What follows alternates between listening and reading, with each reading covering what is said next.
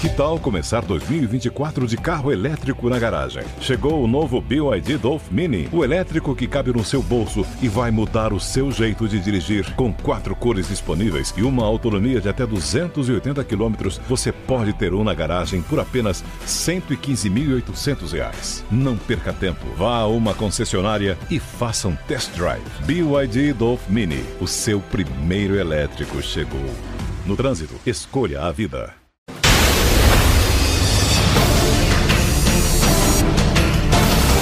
Jornal Jovem Pan.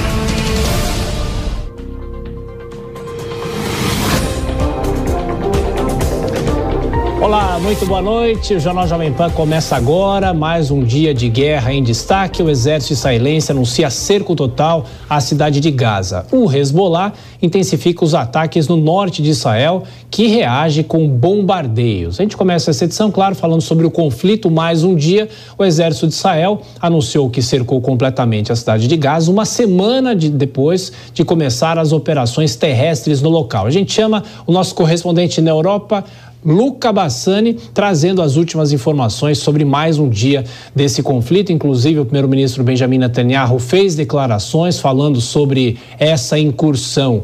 Luca Bassani, boa noite para você, bem-vindo. Como é que foi esse dia de guerra com essa ação de Israel já cercando a cidade de Gaza, não a faixa como um todo, não é? Exato, Tiago. Nós vemos que desde o começo dessa guerra, a faixa de Gaza passou por um cerco total, mas a cidade de Gaza em si, que é como se fosse a capital da faixa de Gaza, passou agora então por um momento de, é, de muitas incursões terrestres e está totalmente cercada, segundo o exército de Israel.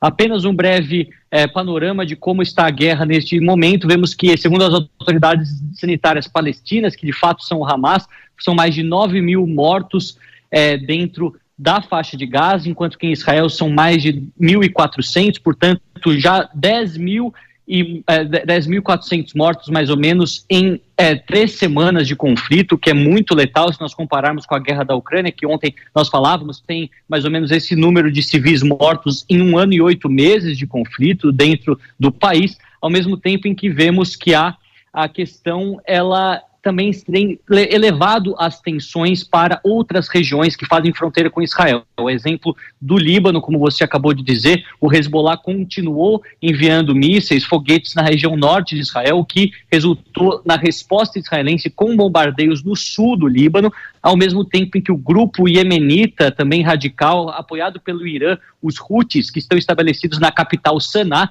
também tem enviado drones e mísseis balísticos a partir do Mar Vermelho para a região de Elat, uma importante região é, também turística no Mar Vermelho de Israel. Por enquanto, não houve nenhum tipo de baixa, nenhum tipo de dano causado por esses mísseis iemenitas, mas é uma preocupação da guerra se expandir em múltiplas frentes, lembrando que o Irã está por trás desses três movimentos, seja o Hamas, seja o Hezbollah, sejam os Houthis, é, o, são os interesses é, do, Iêmen, do, do Irã, perdão, sendo representados através dessa guerra por procuração contra o Estado de Israel, lembrando que desde a Revolução Iraniana de 1979, os ayatolás pedem a morte a Israel nos discursos deles, é, dizendo que o, o, Estado de Israel é subserviente ao imperialismo americano. Isso que estou repetindo aqui são apenas falas do Ayatollah Ali Khamenei, entre outros líderes iranianos, e não refletem a opinião da Jovem Pan News. É uma guerra muito letal, com imagens muito fortes e com uma situação humanitária que tem preocupado demais as Nações Unidas com a falta de itens básicos,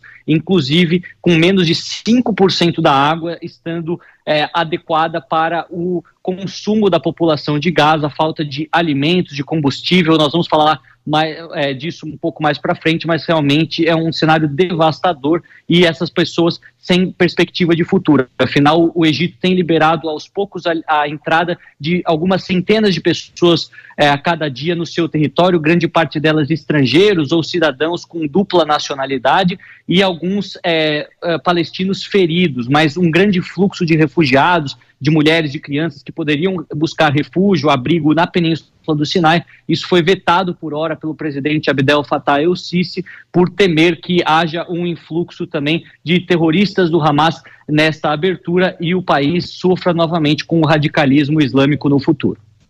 Ô Luca, em relação a essa incursão ou cerco à cidade de Gaza, o que o primeiro-ministro de Israel declarou, quais são agora as expectativas, o que, que pode acontecer a partir de agora? Ele deu alguma indicação, alguma sinalização? Pois é, Tiago, como você bem relembrou, na, no último sábado o cerco, é, o, o, cerco não, a incursão terrestre, melhor dizendo, em Gaza começou e o objetivo, obviamente, é chegar na cidade de Gaza, que é essa que é a mais populosa, mais importante, é que contém embaixo de sua infraestrutura a maior rede de túneis, o famoso metrô de Gaza, assim chamados pelos israelenses, uma rede de 500 quilômetros de metrô que é, de 500 quilômetros de túneis que ultrapassam até a, é, a, a expansão do metrô de Londres, só para que a, a nossa audiência tenha uma noção. Netanyahu então disse que há um cerco total a essa localidade e o objetivo é não, não apenas a retirada, a extração de reféns israelenses que possam estar na cidade de Gaza, mas também a eliminação do maior número possível de terroristas que lá se concentram.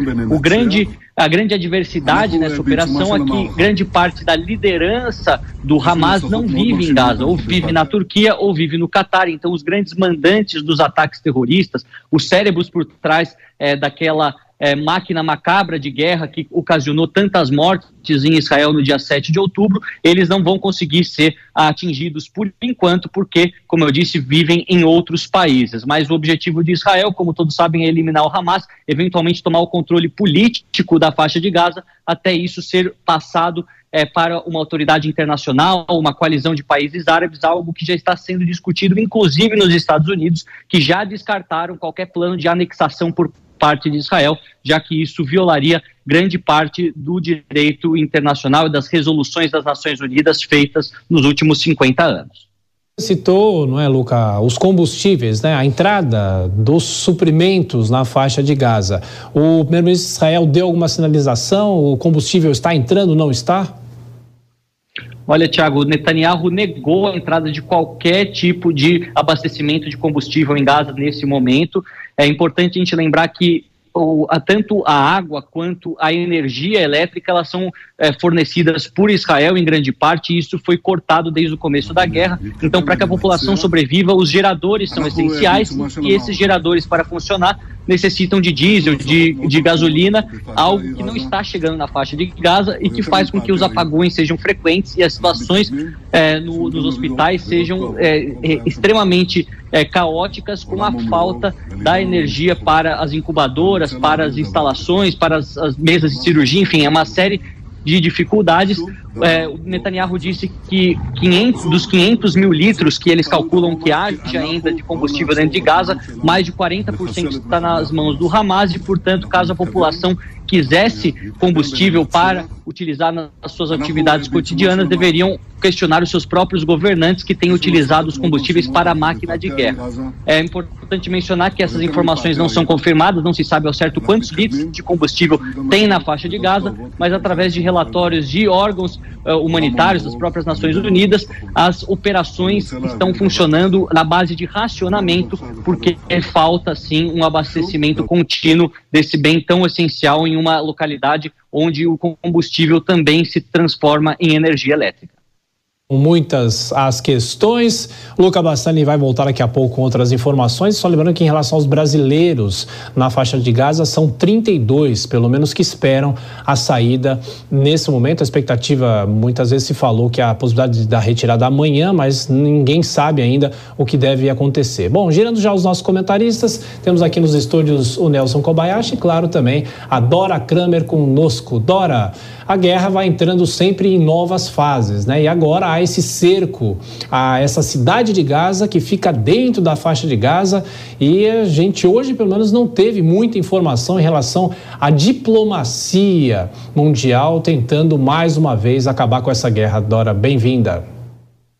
Boa noite, Tiago. Boa noite, Kobayashi. Boa noite a todos. Pois é, hoje dois, dois aspectos me chamam a atenção. Primeiro, você vê a modulação, bom, a pressão internacional sobre Israel, sobre a reação, o direito de defesa de Israel, aumenta enormemente a ponto de os Estados Unidos, na figura, nas figuras do presidente Joe Biden e do secretário de Estado uh, Anthony Blinken, modularem o discurso, né? Já falam em pausa humanitária, o que talvez possa facilitar uma resolução da ONU que eu continuo sem é, é, é, entender qual seria o efeito prático.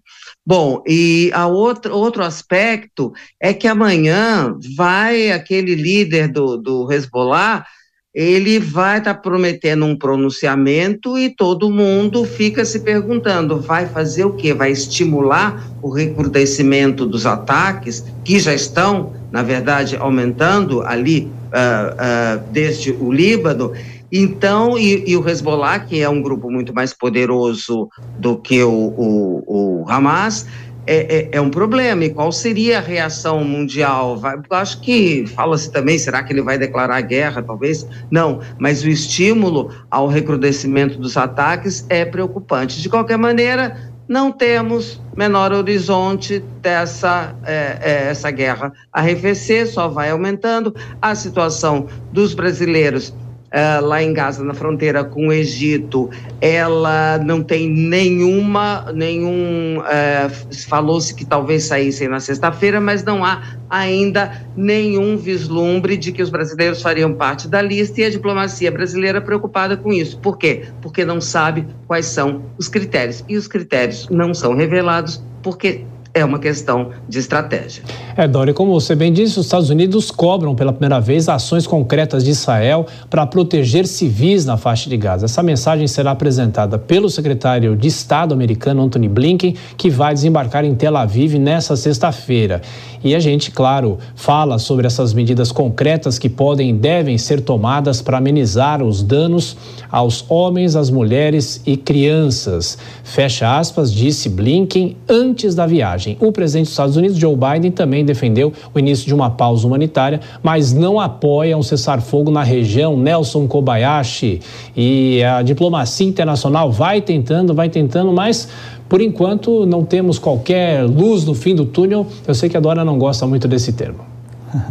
Muito boa noite, Thiago. Boa noite, Dora. Boa noite a toda a audiência do jornal Jovem Pan. E mais uma vez os Estados Unidos eh, se manifestando, colocando a sua posição em relação à guerra de Israel contra o Hamas. Vamos deixar claro que há quem seja a favor do Hamas, há quem seja contra Israel e há quem seja a favor de Israel. Mas estes todos que estão a favor de Israel, sempre que apoiam uma reação, né, o direito de autodefesa, colocam sempre um asterisco, que é vai, mas vai com cuidado. Foi assim com a OTAN, por exemplo, quando apoiou a reação israelense, mas pediu proporcionalidade. Agora os Estados Unidos fazem a mesma coisa, são contra o cessar-fogo, mas se preocupam com a vida dos civis que estão, os civis palestinos que estão na faixa de Gaza. Tudo para que, se porventura, em algum momento, ficar claro para o restante do mundo que Israel exagerou e que, portanto, é, cometeu crimes de guerra, estes outros apoiadores não querem assinar junto essa responsabilidade, não querem, ser, não querem se responsabilizar com, com o Estado de Israel. Portanto, os Estados Unidos, a OTAN e todos os outros apoiadores de Israel sempre deixam este asterisco.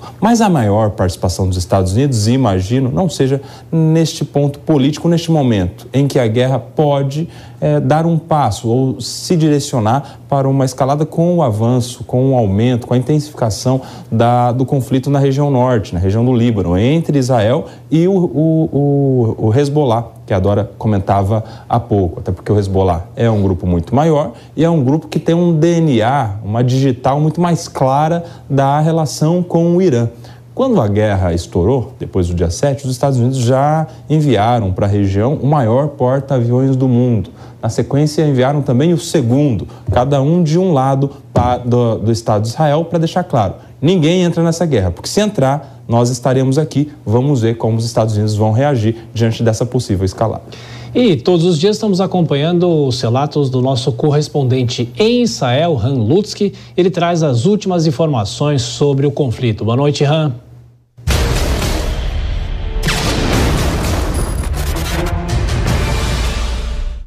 Boa noite de Israel, aqui o fim de mais um dia tenso. É, começamos pelo sul, na faixa de Gaza, o porta-voz do exército de Israel falou hoje que o exército já está fechando, está cercando a cidade de Gaza, o Gaza City, é, de todos os redores. e já está atuando dentro da cidade. Eh, tem lutas pesadas lá, uma área urbana, é difícil avançar lá, é, é perigoso e Israel hoje teve três soldados que morreram nas lutas, mas está avançando, está diminuindo o controle do Hamas, está eliminando bases e está matando muitos terroristas da Hamas estão falando 60, 30 terroristas mortos só nas últimas horas e dezenas e ainda mais, centenas desde que começou a invasão terrestre. Dia também muito tenso na fronteira do norte eh, com o Líbano, onde a Hezbollah hoje fez talvez o ataque, eh, maior ataque desde que começou essa guerra. Ele lançou foguetes e bombardeiros, e até alguns drones para tentar eh, machucar soldados dentro da base do exército ou ao lado e até também em comunidades que lá na fronteira. Até que nós sabemos agora eh, não foi machucado, nenhum soldado foi machucado. Vamos esperar ver se isso mesmo a situação. E imagino a resposta do Israel vai ser durante a noite. Nós vamos ver é, ataques, isso que acontece quase todos os dias. Israel está buscando esses lugares que a Hezbollah usando para atirar e atacar eles depois. Também, ainda no norte, amanhã, sexta-feira, eh, o líder do Hezbollah, Hassan Nasrallah, vai dar um discurso, eh, tem expectativa lá em Líbano para esse discurso, eh, vamos ver que ele vai falar, pode ser dramático, nós sabemos que Hezbollah sempre falou quando Israel, sem Israel, eh, começa a invasão terrestre para Gaza, Hezbollah eh, vai também eh, entrar na guerra ou fazer alguma coisa. Então vamos ver se amanhã eh, Nasrallah declara alguma coisa importante nesse sentido. O chefe do exército de Israel, Herzl Levi, eh, falou hoje, ele falou que Israel já está dentro de Gaza, que a soldados já estão atuando lá, e sobre a noite ele falou de maneira indireta que só menos da metade da força de Israel está usando por enquanto. Ele falou que tem muitos aviões esperando, já tá com bombas e mísseis prontos, em questão de segundos, para atacar e responder qualquer ataque sobre Israel. Isso é uma mensagem indireta para Hezbollah, para não testar a Israel e começar uma guerra. Boa noite de aqui, Zichor Yaakov, Ran Lutzki, para a Jovem Pan. O presidente Lula usou as redes sociais para comemorar o resgate de brasileiros que estão na Cisjordânia.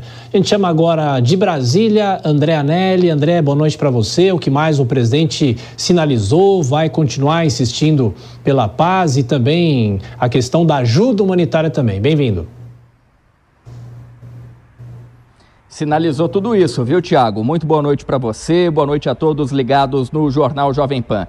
Em uma postagem de manhã, Lula garantiu que o governo federal segue empenhado por um acordo de paz lá na região entre Israel e também a faixa de Gaza. Nessa manifestação, o presidente não detalhou, mas a gente relembra aqui que nos últimos dias o governo brasileiro conversou com diversos líderes mundiais que teriam poder de influência no conflito, entre eles os líderes dos Emirados Árabes Unidos e do Catar. O Brasil também apresentou uma resolução à Organização das Nações Unidas propondo o cessar-fogo e a criação de corredores humanitários na região. Esses, portanto, foram então os exemplos mais recentes em relação a esse esforço brasileiro de paz na região. E ainda voltando a falar da postagem na rede social, Lula também comemorou a chegada de mais repatriados ao Brasil vieram 30 brasileiros, uma jordaniana e um palestino. A aeronave, cedida pela Presidência da República, deixou ontem a cidade de Amman, capital da Jordânia. Foram duas escalas até a chegada ao Brasil, que ocorreu às 5h35 da madrugada de hoje, no Recife. Lá na capital pernambucana, desembarcaram seis pessoas. Logo depois, o voo seguiu aqui para Brasília e chegou às 8h35 da manhã. Os demais 26 passageiros desembarcaram aqui na capital federal e a grande maioria tem como destino final outras cidades do país, como São Paulo, Rio de Janeiro, Curitiba, Goiânia e Porto Alegre. Ao todo, 1.445 pessoas já foram repatriadas. Tiago brasileiros que estão em Gaza. São mais de 30 brasileiros. Há toda essa tentativa da diplomacia do Brasil, a conversa com o Egito, a, a fronteira com a Rafah já foi aberta, mas os brasileiros ainda não saíram. O que se sabe em relação à possibilidade deles saírem já nessa sexta-feira, André? O embaixador do Brasil na Palestina tem, disso, tem dito que essa saída pode acontecer nas próximas horas, viu, Tiago? Mas até o momento, nenhum brasileiro está entre os nomes dos 576 cidadãos estrangeiros na lista das pessoas autorizadas a cruzar então a fronteira de Rafah. Aquela localidade é a única saída que não exige passagem pelo território israelense, mas depende de autorização do Egito. Até o momento, foram divulgadas duas listas de saída de Gaza com nomes de diversas nacionalidades, principalmente dos Estados Unidos, México, Sri Lanka, Coreia do Sul, além de países da Europa. Como eu disse, o embaixador do Brasil na Palestina, Alessandro Candeias, tem afirmado que são grandes as chances dos brasileiros na região serem autorizados a cruzar a fronteira até amanhã, ou seja, até essa sexta-feira.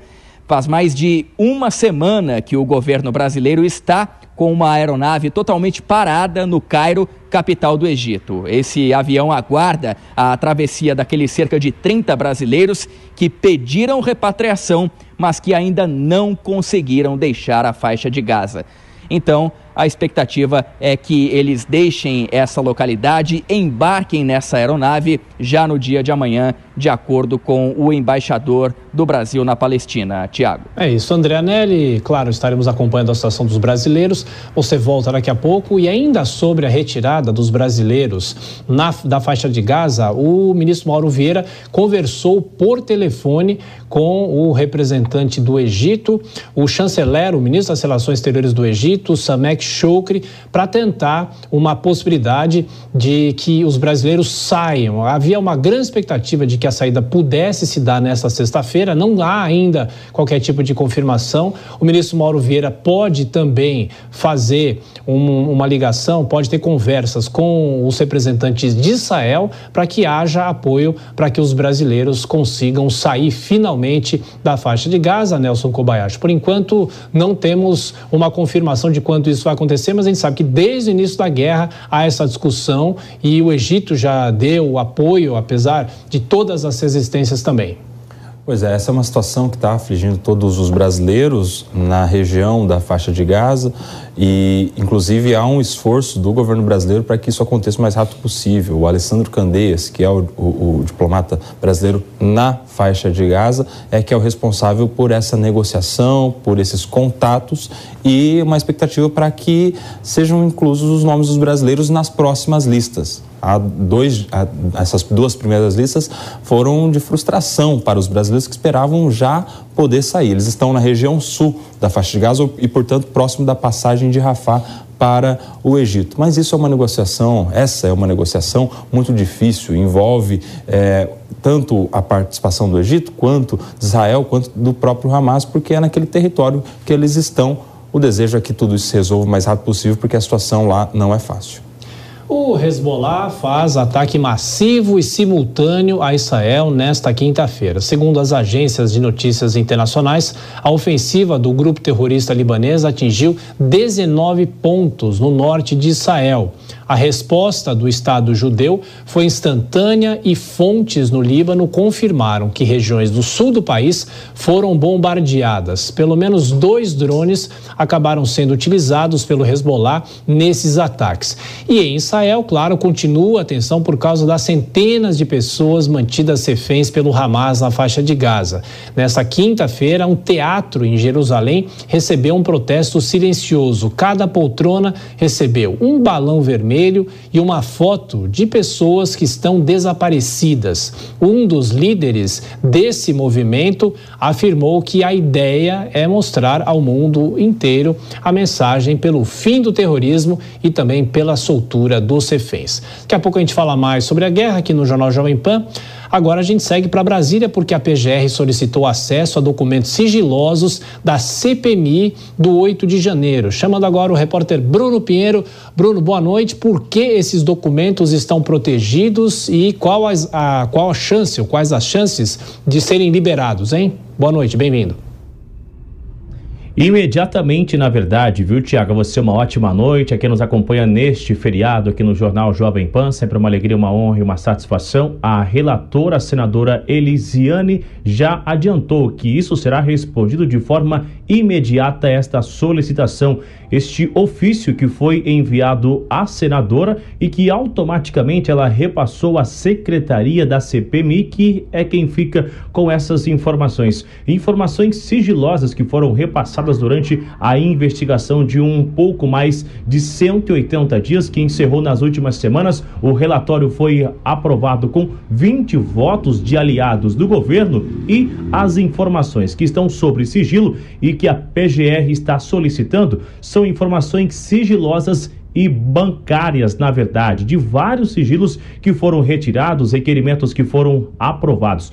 O que a PGR está solicitando? Estas informações após receber o relatório final da CPMI do 8 de janeiro. Então, o que está alegando este ofício, eu tive acesso inclusive durante este feriado, este ofício alega que essas informações que estão em sigilo vão ajudar, esclarecer e a entender o relatório final da CPMI dos atos do 8 de janeiro. Logo após o resultado, o relatório ser aprovado, diversas visitas aconteceram aqui na capital federal. A alta cúpula da CPMI levou em mãos este relatório a diversos órgãos, diversas autoridades, assim como o relator do inquérito no STF, o ministro Alexandre de Moraes, também recebeu este relatório final apesar de responder que de forma imediata isso será enviado, a informação ainda não foi confirmada se isso vai acontecer ainda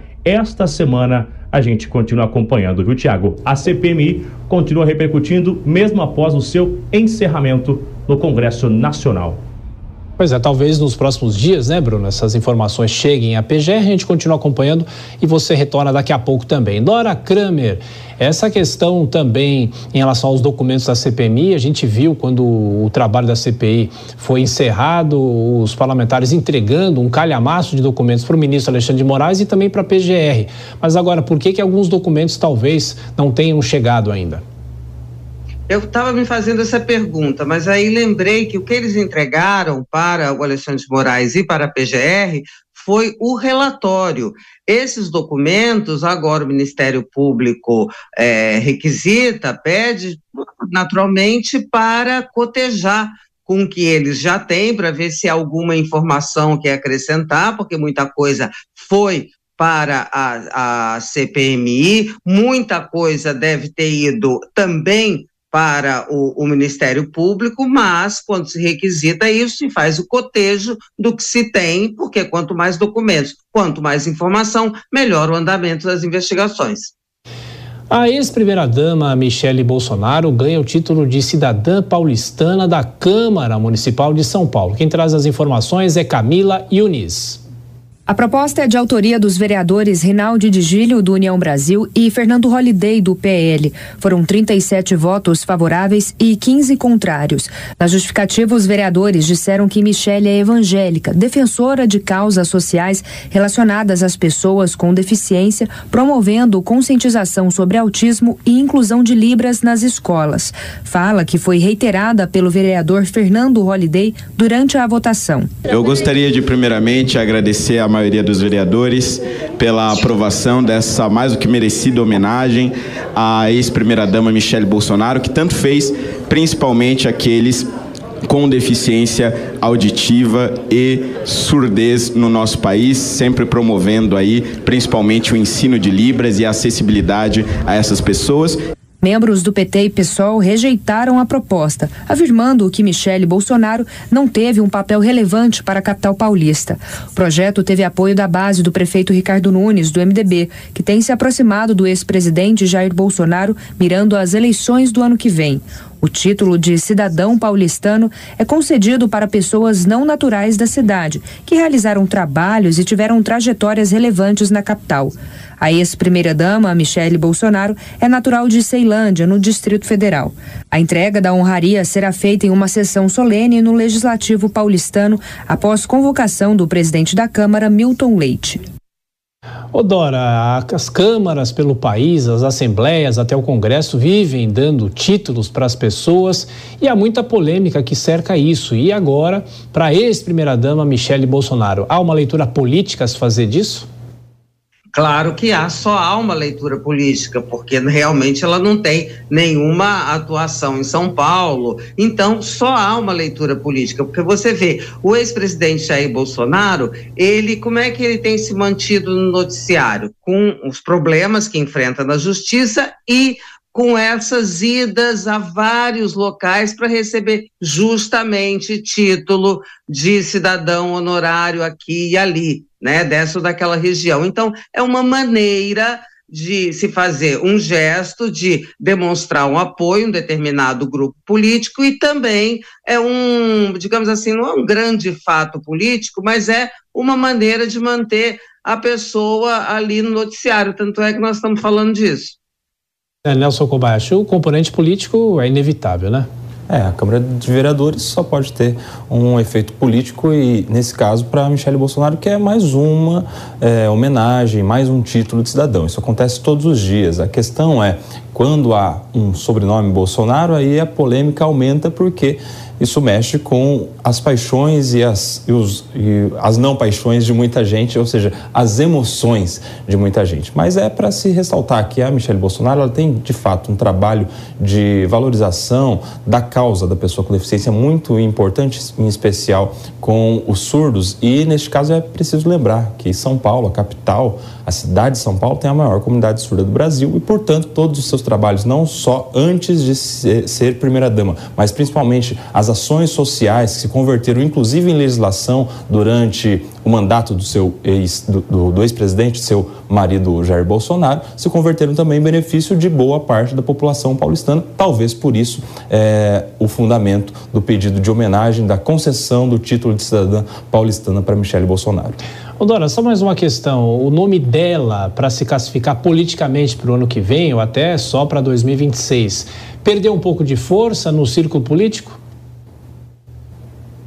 Não, porque ela está preservada. Quem perdeu força, porque a for comparativamente a força que tinha, né? É exatamente o Jair Bolsonaro, que tinha muita força, presidente da República, então é evidentemente, acho até natural que perca relevância. No caso da Michele, ela não tinha a mesma força, então se manteve ali né? E ela, como disse o, o, o Koba, fez referência às emoções, ela atrai menos emoções negativas do que o, o, o ex-presidente, né? Então, eu acho que nesse aspecto político, ela ainda é um ativo que se mantém assim no mesmo patamar de antes, quando era primeira-dama. Não vejo perda, não. O Conselho Nacional de Justiça abriu uma auditoria para apurar como o miliciano Peterson Luiz de Almeida, conhecido como PET ou Flamengo, foi solto no último domingo. O criminoso tinha mandado de prisão contra ele e o Conselho quer apurar se houve algum tipo de falha humana. Do Rio de Janeiro, Rodrigo Viga. Falha humana ou má fé? É isso que uma auditoria do Conselho Nacional de Justiça vai investigar sobre a polêmica soltura de um miliciano aqui no Rio de Janeiro. Peterson Almeida, conhecido como Pet ou Flamengo, foi preso recentemente pelas forças de segurança. Foi levado até o presídio de Benfica, na zona norte da capital, uma espécie de porta de entrada do sistema carcerário eh, fluminense. Porém, dias depois, deixou o presídio andando pela porta eh, da frente. O motivo?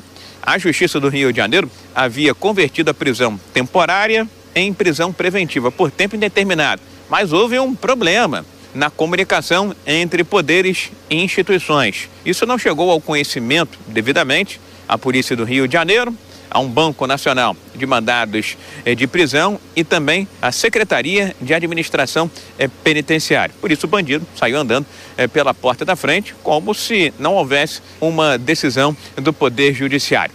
É nesse ponto que quer chegar à auditoria do CNJ, saber quem foi profissional do Tribunal de Justiça do Rio de Janeiro responsável por essa comunicação, que dia, que hora, quer detalhes. A SEAP, a Secretaria de Administração Penitenciária aqui do Estado, alega que a comunicação da conversão da prisão foi feita de forma inadequada. Foi enviado um e-mail para um correio eletrônico, para um e-mail da SEAP que está desativado há pelo menos eh, cinco anos, o que acabou favorecendo a soltura de Pet ou Flamengo, Peterson Almeida. Agora, está sendo procurado novamente pelas forças de segurança, é considerado foragido depois de deixar um presídio pela porta da frente, andando tranquilamente. Do Rio, Rodrigo Viga. O Nelson Kobayashi tem alguma explicação jurídica para isso? Porque ele tinha um, um mandato contra ele, não é? Pois é, e aí é importante a participação do CNJ nessa função fiscalizadora, né? O CNJ, o Conselho Nacional de Justiça, tem o poder de processar administrativamente, disciplinar, disciplinarmente, inclusive, os entes, os, os membros do, do judiciário e aqueles que estão também envolvidos com as causas com as questões penitenciárias. Neste caso, quando alguém tem um mandado de prisão, esse mandado de prisão ele é incluso em um sistema no Brasil todo, em que não é possível que alguém seja solto com o nome lá neste cadastro, nesse sistema, nessa plataforma em que está claro que ele está, nos termos policiais, pedido. Se ele está pedido, não pode ser solto. Então, de fato, aí um grande indício de uma fraude, de um erro ou, ou de um crime que tenha acontecido justamente sem observar esse sistema de mandados de prisão. O CNJ vai apurar, é claro que todos os envolvidos vão ter o direito de se manifestar, de se defender, de explicar, de dar esclarecimentos e no final das contas o CNJ pode aplicar uma sanção administrativa, inclusive é, que pode gerar no final das contas demissão ou expulsão do serviço público. Esse fim de semana agora é um dos mais importantes do ano para a economia da cidade de São Paulo. Afinal, a capital recebe o evento que gera mais lucros no ano, o Grande Prêmio de São Paulo de Fórmula 1. A gente chama agora a repórter Letícia Miyamoto. Letícia, boa noite, bem-vinda. O prefeito de São Paulo está empolgado porque, claro, a corrida é lá no Autódromo de Interlagos, mas toda a cidade sente os efeitos por causa da corrida, não é isso? Exatamente, Tiago. E o prefeito de São Paulo, Ricardo Nunes, também parte dessa empolgação faz parte porque ele acredita aí que o evento gere quase 2 bilhões de reais para a economia da cidade. Boa noite para você e para todos que nos acompanham aqui no Jornal Jovem Pan. Além disso, segundo Ricardo Nunes, a rede hoteleira da cidade está praticamente lotada, Tiago. Isso porque 70% das pessoas que participam aí do Grande Prêmio de São Paulo de Fórmula 1 vêm de outras regiões.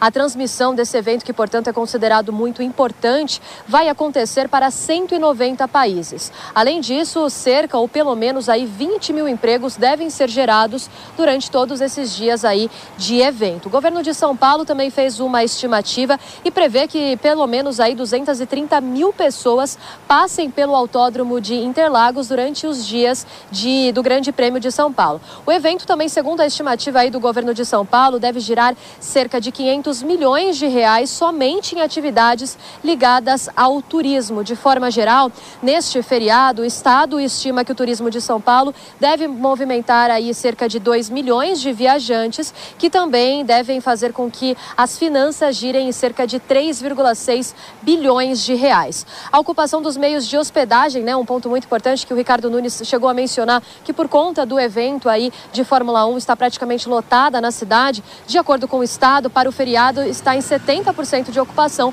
para todo o estado. O desempenho do turismo paulista em 2023, claro, muito relacionado ao bom desempenho também do evento em Interlagos, deve ser o maior nos últimos cinco anos. Olha só, a estimativa é de que a economia para o setor cresça 7,8%. O total de viajantes aí para o estado em 2023 deve chegar a 45 milhões de pessoas, que é um milhão a mais do que foi registrado ainda em 2019, o ano pré-pandemia. Tiago. Quando os motores já começam a roncar em Interlagos, hein, Letícia? Olha, Tiago, as atividades na pista vão ter início já nesta sexta-feira, dia 3, às 11 horas da manhã, quando acontece o primeiro treino livre. Também durante a tarde, ainda na sexta-feira, às 3 horas da tarde, acontece a sessão classificatória. No sábado também acontece uma sessão classificatória de sprint e uma corrida curta. Agora a corrida começa de fato no domingo, às 2 horas da tarde. Tiago. Nos acompanha do Letícia Miyamoto com as informações aqui de São Paulo. Dora Kramer, eu sei que você sabe de Fórmula 1, a mesma coisa que você sabe de política, mas não vou te colocar na fria acredito. perguntando Não quem que vai vencer, mas eu quero saber de você. Você gosta de Fórmula 1, gosta de acompanhar as corridas? Já esteve na Fórmula 1 aqui em São Paulo ou até no Rio? Mas detesto, nunca vi, acho uma coisa assim, aqueles carros que andam, ficam roncando. Não entendo, para mim corrida é assim, sai todo mundo e a gente acompanha todo mundo. Fica todo mundo dando volta, não, eu acho chatíssimo. Então eu tava morrendo de medo, falei, não acredito que o Tiago vai me chamar para comentar isso. Eu tô mega fora. Menina, eu fico tão por fora esse negócio de esporte que aqui no Rio, domingo, vai ter a tal da final da Libertadores, cidade cheia de argentino, maior movimentação. E eu soube assim, ontem, que estava acontecendo isso. Então, pelo amor de Deus, é um grande acontecimento, entendo tudo, dou maior apoio, mas não entendo nada. Pois é, e tem muita gente que vem para a Fórmula 1 em São Paulo, mas que fica no Rio de Janeiro, passa pelo Rio. Isso não é, Kobayashi, movimenta a economia e por isso que o prefeito, toda vez, todo ano, não só o atual prefeito, mas os outros prefeitos sempre falam sobre a forma como a economia gira aqui em São Paulo. É, para além da questão esportiva, Dora, que também não gosta de Fórmula 1, eu, a gente sabe que isso impacta na cidade, né? No, na rede hoteleira, na gastronomia, é um turismo de negócios, inclusive, né? Em que muitos negócios são feitos e que coloca o Brasil, e nesse caso São Paulo, na cena mundial fica todo mundo acompanhando a, a, o dia a dia aqui nesses, nesses poucos dias de grande prêmio da Fórmula 1. Mas assim, no mérito mesmo, na corrida eu também não gosto não, viu, Odoro? Eu gostava quando tinha os brasileiros lá competitivos, né? Eu não, não acompanhei de perto o Ayrton Senna, mas acompanhei ali o quase título do Felipe Massa em 2008, que na última curva é que ele perdeu o título mundial daquele ano. Depois disso, desanimei e não acompanhei mais. Mas É. vamos torcer para que, se não tem brasileiro ganhando na pista, Thiago, pelo menos que a cidade de São Paulo ganhe na economia com esse grande É, prêmio. você lembra bem, não temos brasileiros, né? Em destaque na, na Fórmula 1, mas a Fórmula 1 é o esporte, o evento, não é, Dora, que traz muito a nossa memória afetiva também. Quem não se lembra e ressalta a importância de Ayrton Senna, até o Nelson Piquet mais para trás e mais para trás ainda o Emerson Fittipaldi, né? Que tem muita ligação com a Jovem Pan aqui, viu? Bom, isso que eu ia dizer, o, Koba fala do Felipe Massa e tal, cara, eu lembro do Emerson Fittipaldi, mas tem um dado político aí, vocês lembram? O Dória dava, brigou quando era prefeito, por- causa disso que o Koba falou, como atrai investimento, atrai negócio, atrai gente, atrai turismo, movimento da economia, teve uma briga porque o Dória, o prefeito aqui do Rio, talvez acho que era o Crivella, não lembro, brigaram em torno da Fórmula 1. Eu acho que a Fórmula 1 já foi aqui, não lembro. Eu sei que teve uma briga política, que na verdade é por causa da economia, dos atrativos da economia, em torno da Fórmula 1, e São Paulo ganhou. O, o Dora, e a gente falava da história da Jovem Pan na semana passada, né? Quando a TV completou dois anos. Mas o primeiro título de Emerson Fittipaldi, no começo dos anos 70, foi narrado, você sabe por quem? Aqui na Jovem Pan ou não?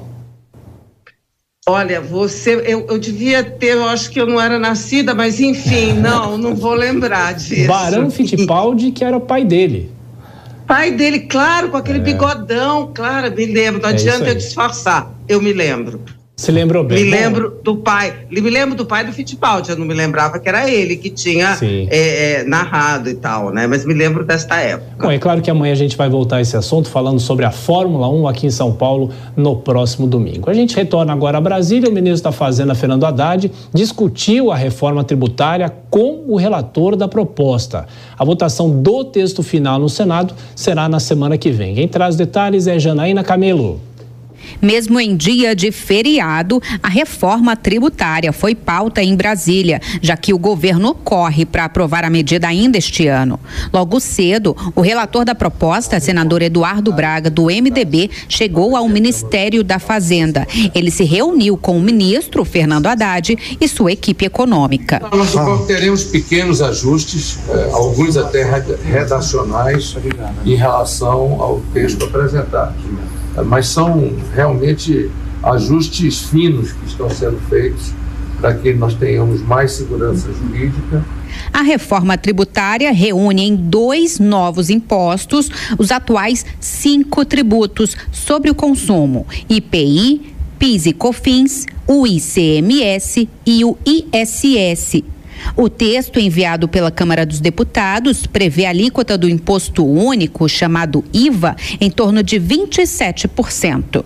Ao deixar o ministério após a reunião, Haddad disse que a alíquota prevista terá um aumento de meio ponto percentual. Como não, não reduziu, não reduziu a exceção e ampliou um pouquinho, amplia cerca de meio ponto.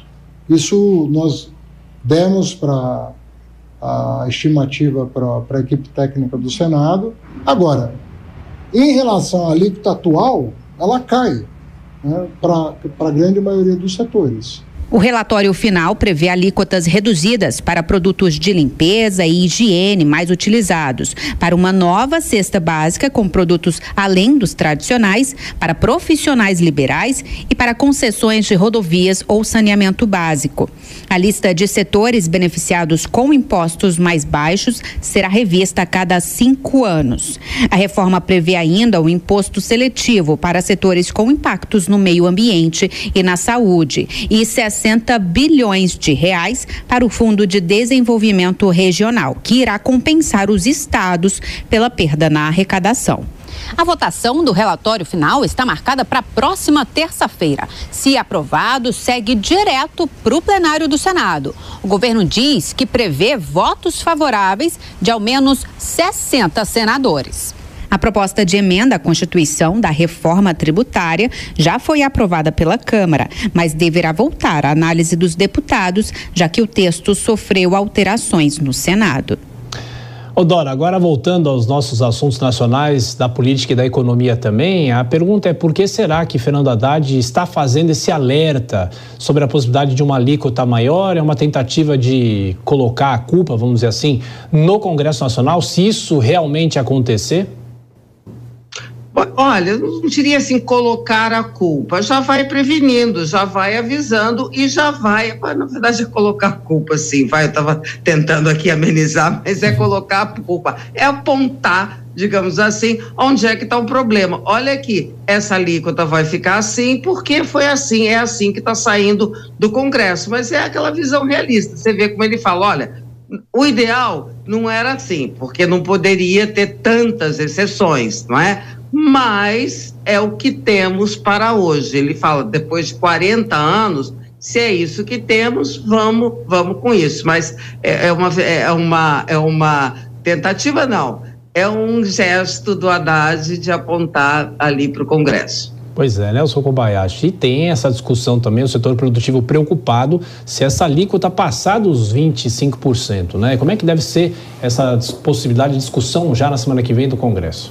Pois é, mas é uma discussão que todo mundo já sabe que vai passar dos 25%. É como a questão da meta, né? Todo mundo já sabe que não vai ser atingida e todo mundo já sabe que a alíquota vai passar dos 25%, que nós teremos o maior IVA do mundo. É, há quem diga que a gente não vai, não vai ter nenhum tipo de aumento tributário com a reforma tributária, que quando, lá no final das contas, a gente enxergar uma alíquota de cerca de, de 25% a 30%, isso na verdade só será a visualização do que a gente já paga hoje de tributo. Mas eu não acredito que um governo que quer gastar mais, que amplia os seus gastos e que, portanto, precisa arrecadar mais, vai fazer toda uma reforma tributária sem colocar nessa reforma a possibilidade de maior arrecadação. Então, é claro, do meu ponto de vista, que diante de todo esse contexto, haverá um aumento eh, de arrecadação e, portanto, um aumento de tributação. E E isso vai ser, claro, assunto do Congresso Nacional agora nas discussões das mudanças que estão envoltas da reforma tributária no Senado Federal. Já há muitos setores da economia que estão pedindo os seus benefícios, os serviços principalmente, que são a, que é o setor mais prejudicado, têm feito alguns pedidos de exceção e alguns têm conseguido. Vamos ver como é que o Senado vai entregar esse texto depois para a Câmara novamente, porque quando tem mudança no Senado tem que retornar para a Câmara dos Deputados. Ô Dora, mas só acrescentando, né? As expectativas políticas é de que o Senado mudaria a proposta de reforma tributária e aí a Câmara ainda poderia aprovar é, com essas mudanças nesse ano de 2023. Mas isso não deve acontecer. Vai ficar só com o Senado, se o Senado realmente aprovar, né?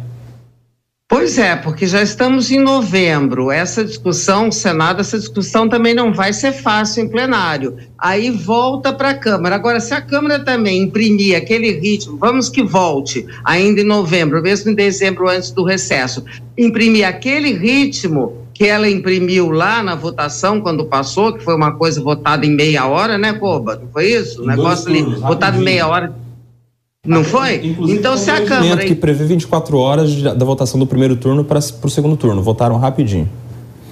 Pois é, se ela imprimir esse mesmo ritmo, em nome de se aprovar, o governo ficar, o governo e o Congresso ficar aí com esse carimbo, fizemos a reforma uh, tributária em, em 23, é, pode ser que sim, mas o, o mais correto, racional, seria que a Câmara se debruçasse, pelo menos para entender o que foi que uh, foi do Senado para a Câmara. E ainda no Congresso Nacional, a proibição de militares no primeiro escalão do governo deve ser incluída na PEC que será apresentada no Senado na semana que vem. De Brasília, Yasmin Costa.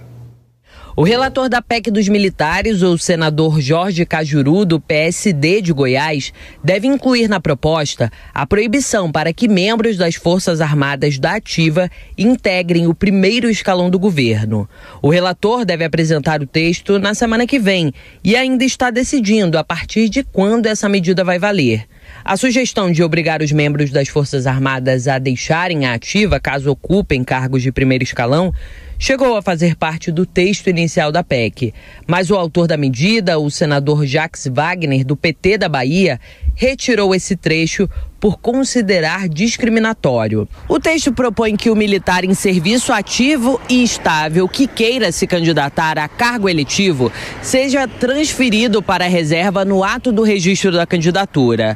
Essa proposta foi apresentada pelo governo, que justifica a medida como uma forma de garantir a neutralidade política das Forças Armadas. A expectativa é que a PEC comece a ser apreciada a partir da terceira semana de novembro no Senado. Bom, Dora, será que resolve uma proibição em relação aos militares que pretendem se candidatar a cargos públicos? É o Congresso que precisa definir isso?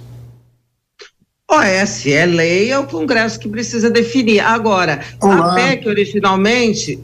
Opa! Pode falar, Dora, pode continuar. O que houve? Pode continuar, Dora. Na, na minha tela. Vocês estão me vendo? Sim. Pode seguir.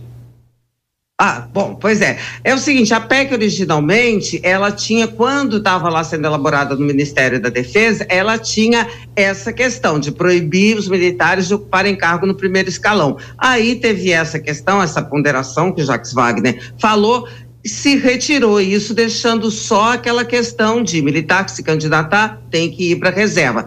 Então, eu acho que é possível que esse esse esse dado não passe esse essa esse aspecto, né? Essa parte da PEC talvez não passe.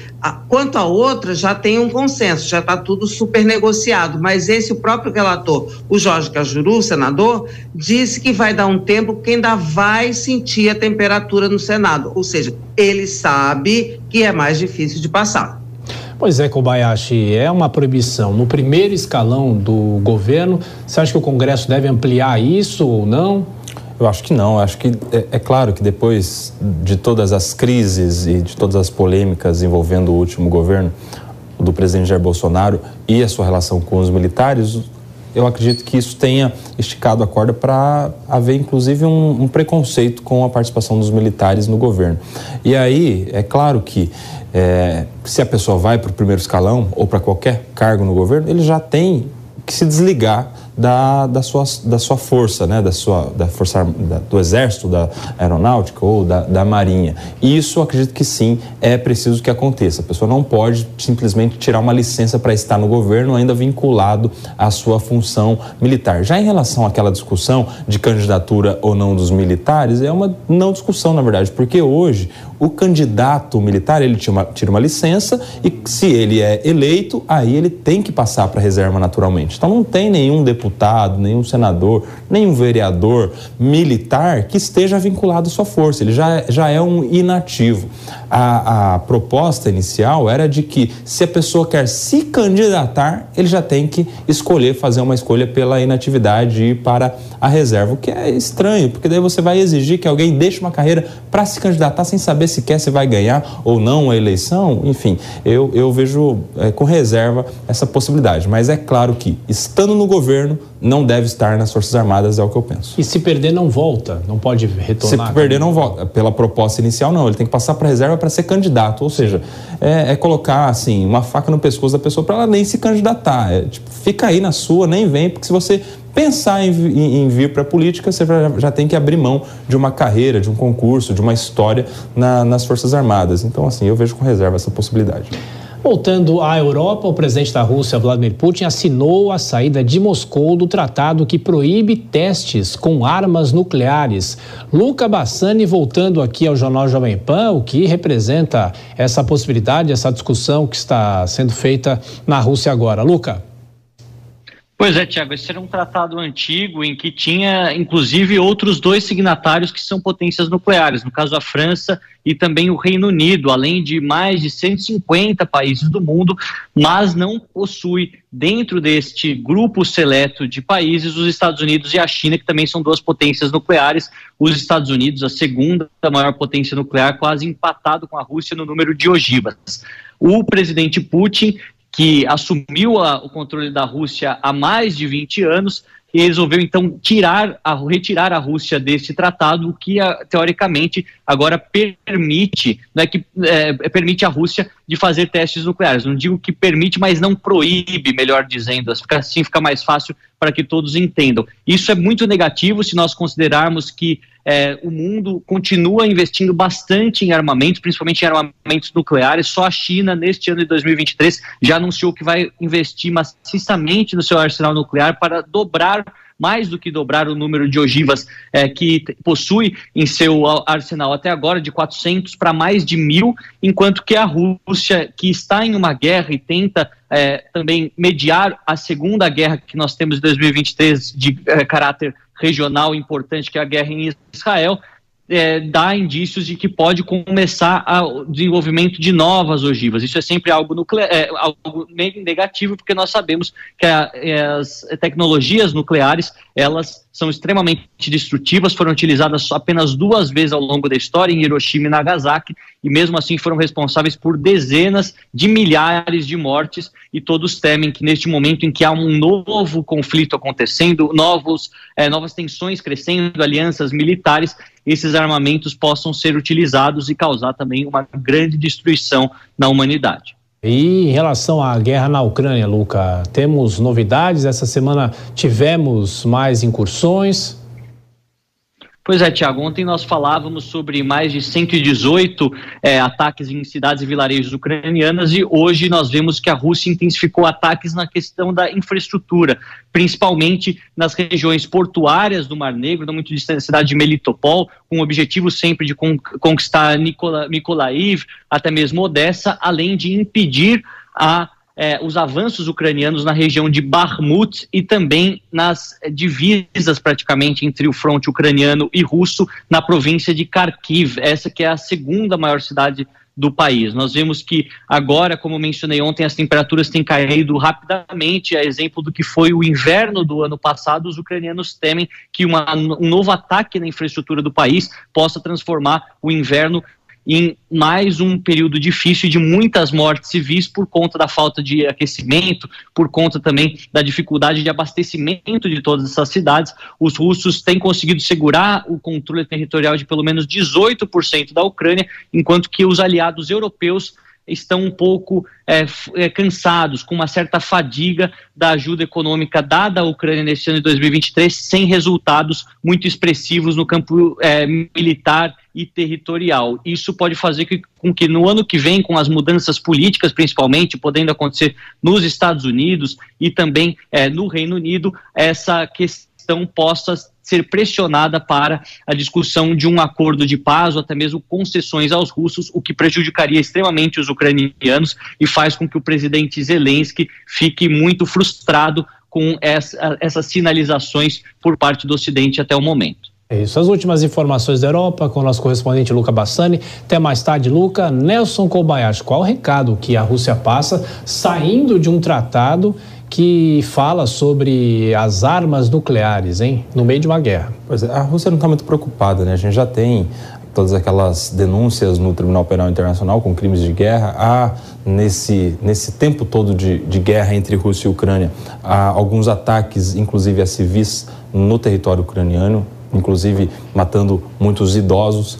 É, a gente está, imagino eu, vendo a Rússia é, se aproveitando, quando o mundo todo está falando da guerra de Israel contra o Hamas, a Rússia passando do, da, da, linha um pouco mais. É uma oportunidade que a Rússia tem, tem, tem visto agora, né? Porque o assunto de guerra na diplomacia internacional era Rússia e Ucrânia. Agora só se fala em Israel porque mesmo com um território muito menor e com, com estados com populações muito menores também, entre Israel e aquela população palestina na faixa de Gaza, é um conflito que tem potencial de escalar globalmente muito maior do que o conflito de Rússia e Ucrânia, envolvendo inclusive a própria Rússia, que é aliada do Irã e que tem um lado na guerra entre Israel e o Hamas. Ou seja, é os, mais um conflito paralelo e que coloca a cena global em alerta, mais uma vez, já não bastasse a guerra de Israel contra o Hamas. Pois é, no próximo bloco a gente volta a destacar os horrores da guerra e a gente conversa com um especialista nos conflitos no Oriente Médio. Em instantes, aqui no Jornal Jovem Pan, continue conosco até já.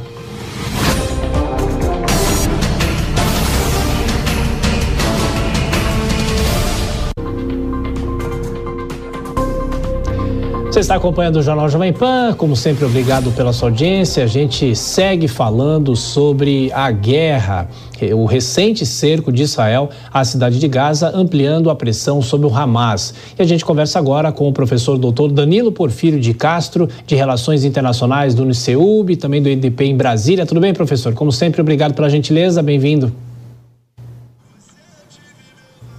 Estou à sua disposição. Muito obrigado, sempre. Bom, professor, eu lembro que das outras participações do senhor aqui, o senhor dizia que a guerra ia ser lenta, mas é interessante que as autoridades de Israel estão falando talvez do ápice, porque há o cerco na cidade de Gaza. Não é toda a faixa de Gaza, mas é na cidade de Gaza que fica ao norte. O senhor concorda com essa leitura? Na verdade, Tiago, o que nós vamos perceber aqui é que o governo israelense está querendo criar uma retórica de controle da situação, não é? é não nos esqueçamos que já antes da guerra, o governo Netanyahu já passava por crises, essa crise, de alguma maneira, né, de legitimidade, de validade, é, se intensifica com a invasão do Hamas. E agora nós temos também uma situação de angústia por parte da população israelense no desenrolar do conflito dentro da faixa de Gaza e especificamente a questão da segurança e da vida dos sequestrados, dos cidadãos sequestrados pelo Hamas. Então, de alguma forma, o governo israelense está querendo demonstrar para a sua população para os cidadãos que a situação está sob controle, ou seja, a, o conflito chegou ao, ao seu ponto crítico, mas no sentido de uma resolução. Mas eu insisto, Tiago, é uma guerra urbana, é uma guerra de guerrilha, e que pode trazer certas complicações em termos temporais e, quiçá, logísticos para Israel. Mas aqui nós estamos vendo também o uso do recurso da informação como forma o quê? de instrumentalização da guerra. Professor, nossos comentaristas participam também da nossa conversa. Dora Kramer faz a pergunta. Dora. Boa noite, vou te chamar de Danilo, tá? Porque você já é parceiro nosso aqui, né? A gente conversa toda hora. E eu hora. agradeço, Dora. Eu agradeço. Que bom. Olha só, Danilo, é, teria milhões de perguntas, hum. mas a, a, de hoje, você acha que essa modulação do discurso norte-americano, do Biden, do Blinken, já admitindo, claro que é uma resposta à pressão internacional que cresce, admitindo a ajuda humanitária, que efeito prático você acha? Primeiro, você acha que vai ter algum efeito e que efeito prático pode ter? O efeito prático é será talvez uma remodulação, Dora, do que? Das ações israelenses dentro do território de Gaza. Eu estou falando de modulação do uso de violência. Na perspectiva de o quê? Dos ataques serem mais pontuais e menos massificados, porque essa discussão da retórica do genocídio começa a tomar uma substancialidade que pode gerar para Israel um isolamento político. Então, esse é o primeiro grande ponto. E segundo, viabilizar acesso a recursos humanitários com uma maior facilidade. Eu não sei se você lembra que eu falei há tempos atrás, Dora, da ideia de uma ação militar acompanhada né, com é, uma ação humanitária, ou seja, a ação militar escorando uma ação humanitária. Eu ainda acho os americanos pretendem isso para dar uma legitimidade. Mas entre as boas intenções, Dora, e a realidade, a real política, existe um abismo. Estou pagando para ver. Nelson Kobayashi, a sua pergunta. Professor Danilo, um prazer falar contigo, sempre um prazer aprender aqui com suas explicações. E a minha dúvida hoje é em relação à situação dos brasileiros que estão na faixa de Gaza, cerca de 30 brasileiros, né? E já tivemos duas listas de pessoas que poderiam deixar a faixa de Gaza para serem repatriados e duas frustrações os brasileiros não estiverem nenhuma das duas. Com quem o Brasil tem que conversar para que isso aconteça? É com o Egito? É com a faixa, é com o governo da faixa de Gaza, no caso o Hamas, ou é com Israel? Quem tem o poder de decidir pela saída desses brasileiros que estão na faixa de Gaza querendo retornar para o Brasil? Kobayashi, também é um prazer sempre estar com você dialogando. Bom, vamos lá. A situação aqui é uma situação em mosaico, porque no, o que o Brasil precisa de acesso à fronteira sul da faixa de Gaza e, portanto, eu preciso de um diálogo, de um entendimento em relação ao, com o Egito. Da mesma forma, hoje, eu, é, nós observamos que rota de retirada não é mais pelo sul apenas, mas estamos tendo que a possibilidade de transportar brasileiros pela via do próprio território israelense, Cisjordânia, rumo à Jordânia. Então eu tenho que ter diálogo também com o governo israelense, sempre nessa situação, mas a própria autoridade palestina na Cisjordânia e, obviamente, o governo da Jordânia, que é o último país de acolhida, como no Egito no Sul, mas o último país de acolhida para o quê? Para a saída da, da, da, da, dos cidadãos brasileiros dessas localidades rumo ao nosso território. Então você percebe, Kobayashi, que aqui os interlocutores são muitos e necessários mas um que é inexoravelmente necessário é o governo israelense, né, nessa perspectiva de viabilizar um acesso também seguro de retirada à população israelense. Quanto ao Hamas, o diálogo me parece que está sendo de forma indireta, por via do governo do Catar. O Catar está tendo aqui um protagonismo no processo de mediação com o Hamas nesse exercício de viabilização interna de ações, inclusive humanitárias. É, por quê? O Catar, lembre-se sempre, é o espaço hoje de acolhimento, né, o espaço central aí das ações políticas da Irmandade Muçulmana, e o Hamas é um braço radical palestino da Irmandade, mas que detém bom diálogo com o governo do Catar. Então, basicamente, esses são os atores é, que o Brasil deverá manter com perenidade as discussões para a viabilização das ajudas humanitárias e da retirada de cidadãos brasileiros. E professor, daqui a pouco eu vou perguntar para o senhor sobre uma conversa que o embaixador Mauro Vieira teve com representantes do Egito para essa liberação dos brasileiros, mas antes eu quero que você acompanhasse uma reportagem falando também sobre resgate de brasileiros. A Força Aérea Brasileira resgatou mais de 30 brasileiros que estão na Cisjordânia. Luciana Verdolim. A viagem durou mais de 20 horas. O VC-2 da Força Aérea Brasileira saiu de Amman, na Jordânia, às 4h50 da tarde da última quarta-feira, 10h50, horário aqui de Brasília. Fez paradas em Roma, na Itália, em Las Palmas, na Espanha e no Recife, onde desembarcaram seis passageiros. Aqui em Brasília, o avião pousou pouco depois das 8 e meia da manhã, trazendo de volta 26 pessoas que fugiram da guerra. O primeiro a desembarcar na capital do país foi um garotinho que vestia uma camisa da seleção brasileira. As cores nacionais foram vistas em camisas e bandeiras. E na chegada, ninguém escondia a alegria e a emoção de retornar ao país. Eu tenho orgulho de nosso brasileiro. Nós somos brasileiros, eu sou palestina também brasileira. Mas eu tenho sangue de brasileiro e palestino. Eu tenho orgulho de vocês. Aqui do Brasil todo, viu? Eu tenho orgulho que eles tiraram nós de lá e nós vem para cá. Viva Brasil!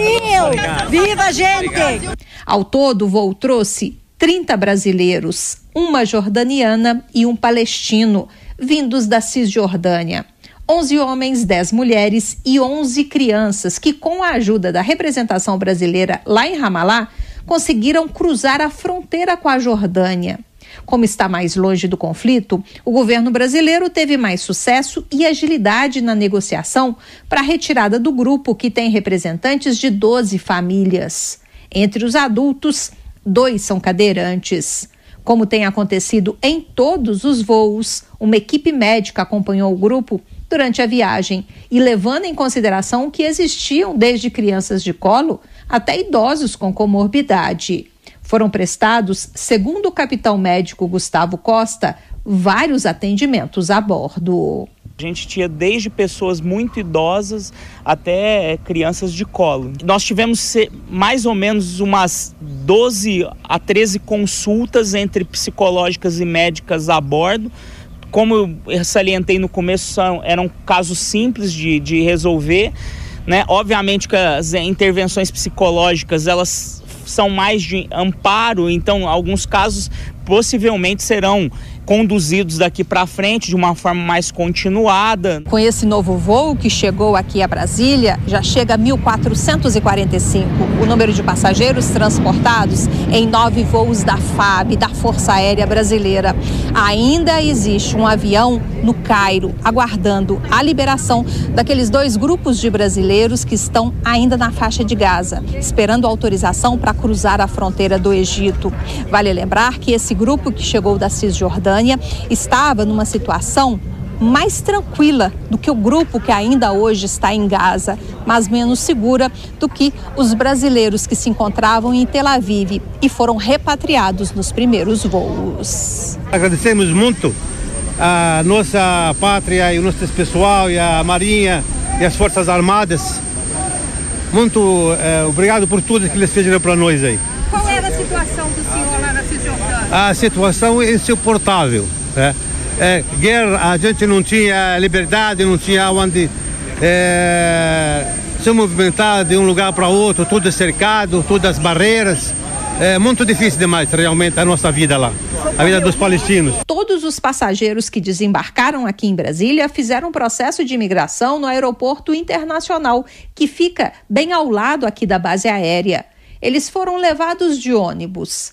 O VC2 da Presidência da República vai passar agora por manutenção preventiva. Não há expectativa de que ele retorne ao Oriente Médio. De Brasília, Luciana Verdolim. O professor Danilo, é claro que essa saída de brasileiros na Cisjordânia é uma situação menos complicada do que na faixa de Gaza. Mas o embaixador brasileiro Mauro Vieira, como nós já destacamos aqui, conversou com representantes do Egito e deve conversar também com o governo de Israel nessa tentativa de libertar os brasileiros. Mas eu queria que o senhor fizesse uma comparação desses dois locais naquela geografia que a gente vem acompanhando do Oriente Médio. Lembrando sempre, né, Tiago, que a Cisjordânia está sob controle, primeiro, do Al-Fatah, que é um movimento secular que remonta um, um outro movimento político chamado OLP, Organização de Libertação da Palestina. Então, ele é um movimento nacionalista.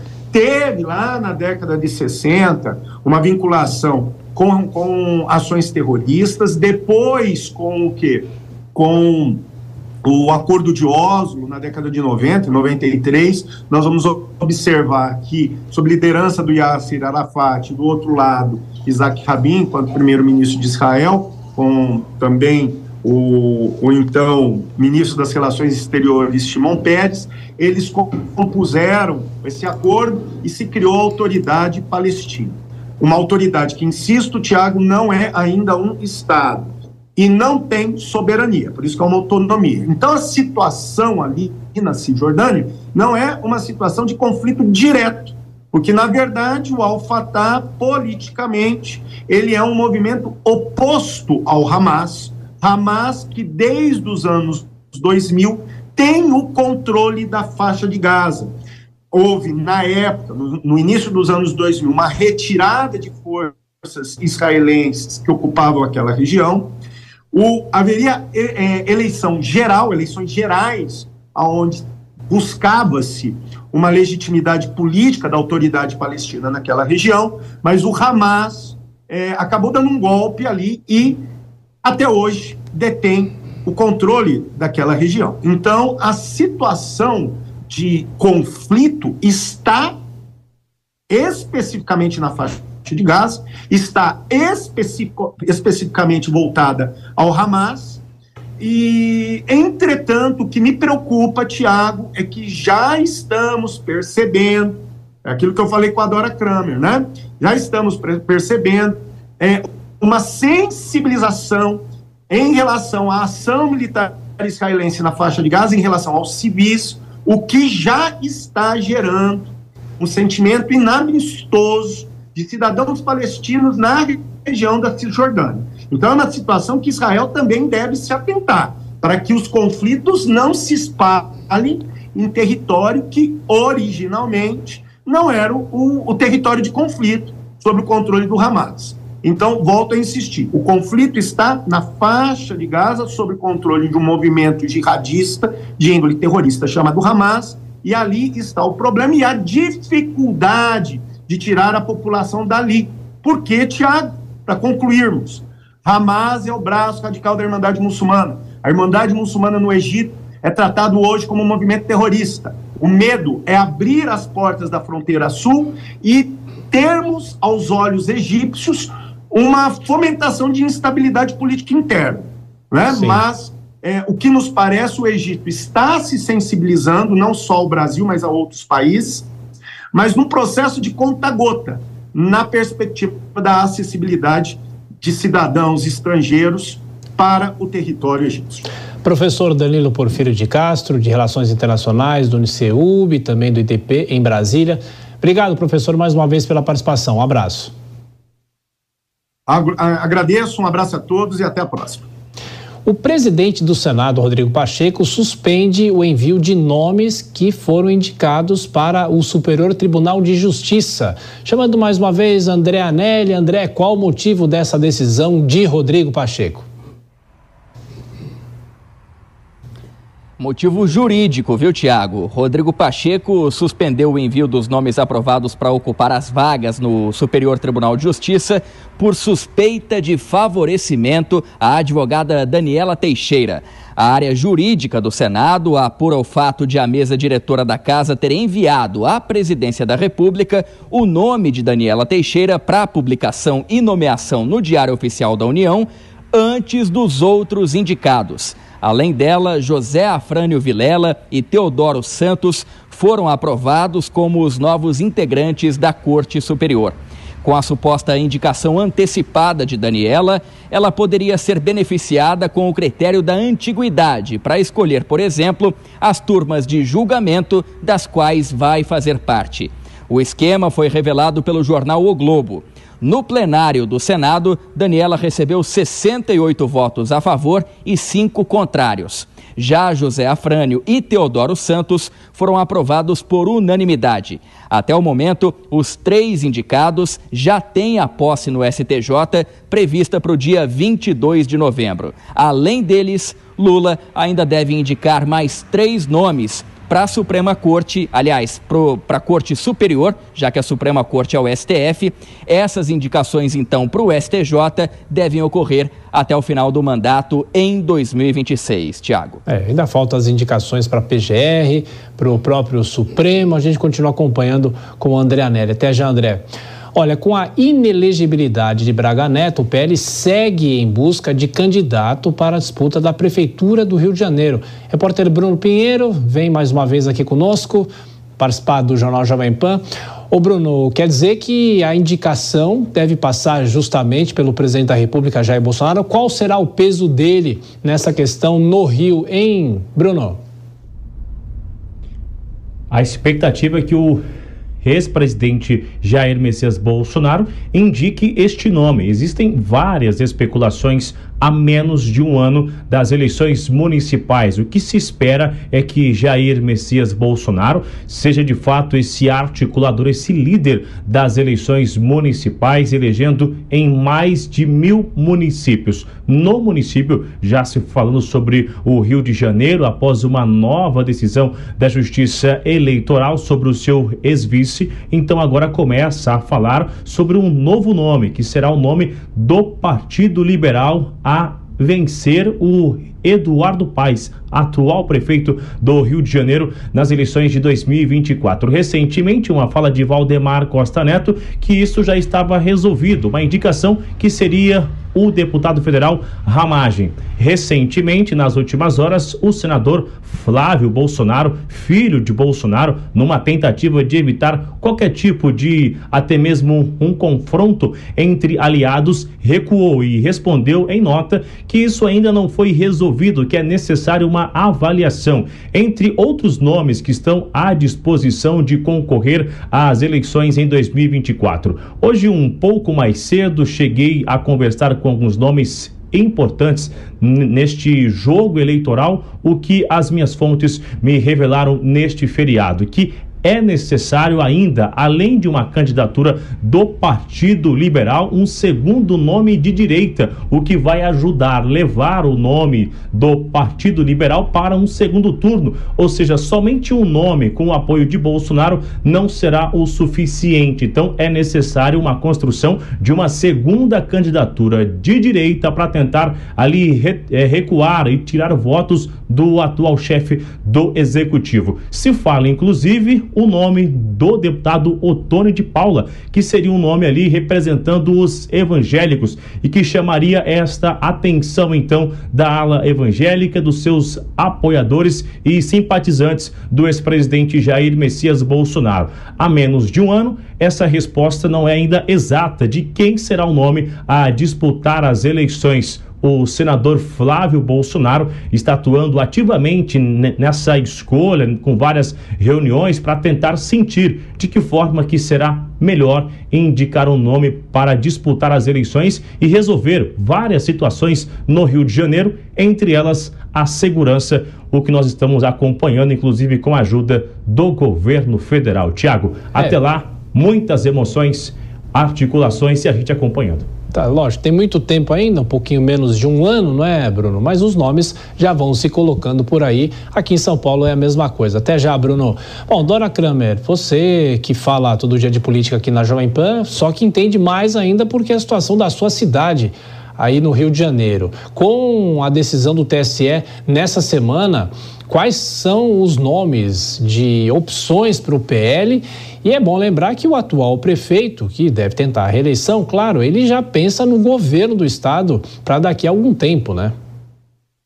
Não, pensa e vai deixar, já se sabe, por isso que a discussão da vice do Eduardo Paes é tão importante, porque ele vai deixar no meio do caminho, ah, ele, ele pretende ser reeleito e aí deixar para concorrer em 26 ao governo do estado. Bom, quem está mesmo o nome mais cotado é do Alexandre Ramagem, porque além do Carlos Portinho, que era outro nome, uh, parece que vai ser candidato, é atual senador, vai ser candidato a deputado, o outro seria Eduardo Pazuello, que não tem uma imagem muito boa, porque, ou melhor, tem uma imagem péssima, né? Por causa da atuação na, na pandemia. Agora, o Alexandre Ramagem tem a vantagem de ser é, delegado da Polícia Federal. Isso remete ao tema segurança pública, que, embora a prefeitura não tenha ingerência sobre esse assunto, mas de qualquer forma é um tema que pode ser levado eh, na campanha. Com isso que se conta. E para o ex-presidente Jair Bolsonaro é importante porque o Rio de Janeiro é o, é o campo político dele e, e, e, dos filhos, né? Se bem que o Flávio foi eleito por São Paulo, não foi São Paulo? Não, é aqui no Rio. Ah, não, o Eduardo que é São Paulo, ó, já me confundo toda. E aí ele, ele, e aqui no Rio ele tem muito mais apoio por parte do eleitorado do que na capital paulista. Então eu acho que é uma uma eleição uma capital em que ele vai entrar muito mais forte do ponto de vista pessoal, deixando São Paulo mais com o governador Tarcísio de Freitas. É, como a Dora falou da questão da segurança, apesar de ser a responsabilidade do Estado, né? Será que na campanha municipal poderemos ter uma discussão sobre a segurança pública, inclusive com pessoas ligadas a essa área? Sim, a, apesar disso ser uma responsabilidade do Estado, principalmente, né, que é o que a Constituição estabelece, tanto para a Polícia Ostensiva, a Polícia Militar, quanto para a Polícia Judiciária, a Polícia Civil, é o assunto é, que vai estar em pauta no Rio de Janeiro, porque é, a gente tem visto uma crise constante, quase, quase que permanente na segurança pública. Né? Esse episódio recente dos ônibus sendo incendiados, esse conflito que, que escala entre milícias e facções criminosas vai ser um assunto naturalmente e a prefeitura, apesar de não ser a grande responsável, tem a sua pequena participação. Não sei como funciona no Rio, aqui em São Paulo a gente tem as guardas civis, né, a Guarda Civil Metropolitana. Aqui em São Paulo, por exemplo, a gente tem uma participação da prefeitura que ela paga é, o horário de folga do policial militar, que se chama de atividade delegada. Não sei se isso acontece no Rio. Se não acontece, talvez seja uma proposta a alguém levar para o debate público no município. Ou seja, o assunto vai estar presente na campanha. E se de um lado vai estar um delegado, ele tem um favorecimento em relação a essa matéria, porque trabalhou a vida toda com segurança pública, ele sai na frente neste assunto especificamente. E outra, é, o, o Ramagem ele é muito preparado para o debate. A gente vê as, as manifestações dele no Congresso Nacional, uma pessoa que fala bem, acredito que, que vai levar essa vantagem também na, na, no debate, o que o Pazuello não teria por exemplo, alguém que, que não tem essa, essa expertise do debate é, com debate político, né? Enfim, vamos acompanhar. Bom, mudando totalmente de assunto, o fim do ano está chegando, mas ainda falta bastante tempo para o Natal. Mas tem muita gente já pensando no Carnaval de 2024, é isso mesmo. Bom, de volta aqui ao Jornal Jovem Pan, Letícia Miyamoto. Letícia, você falou mais cedo sobre a Fórmula 1. São Paulo vem se destacando nos últimos anos com o Carnaval, principalmente dos blocos. E teremos recorde dos bloquinhos para o ano que vem, é isso? É isso mesmo, Tiago. São Paulo, no ano que vem, deve ter mais de 670 blocos no Carnaval de Rua da cidade. Mais uma vez, boa noite para você e para todos que nos acompanham aqui no Jornal Jovem Pan. Segundo a Prefeitura, e como você bem disse, o número é recorde. E aí, pelo menos, olha só, 448 já teriam data local e até horário para acontecerem. Em 2023, a administração municipal recebeu inscrições aí de 663 blocos, mas autorizou 500 211 desfilarem.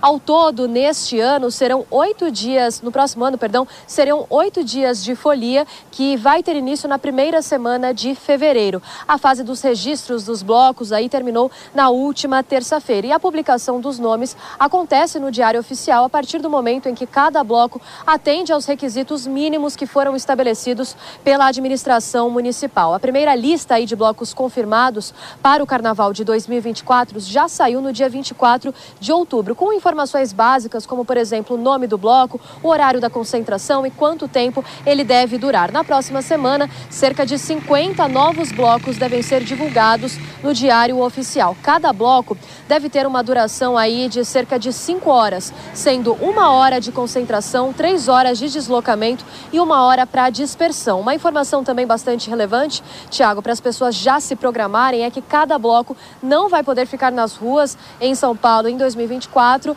mais de 7 horas da noite. Então, horário limite aí, 7 horas da noite, para acontecer essa dispersão de todas as pessoas. A estimativa, segundo a Prefeitura de São Paulo, é que o carnaval atraia cerca, pelo menos aí, 15 milhões de pessoas no próximo ano. A gente segue acompanhando esse assunto. Tiago.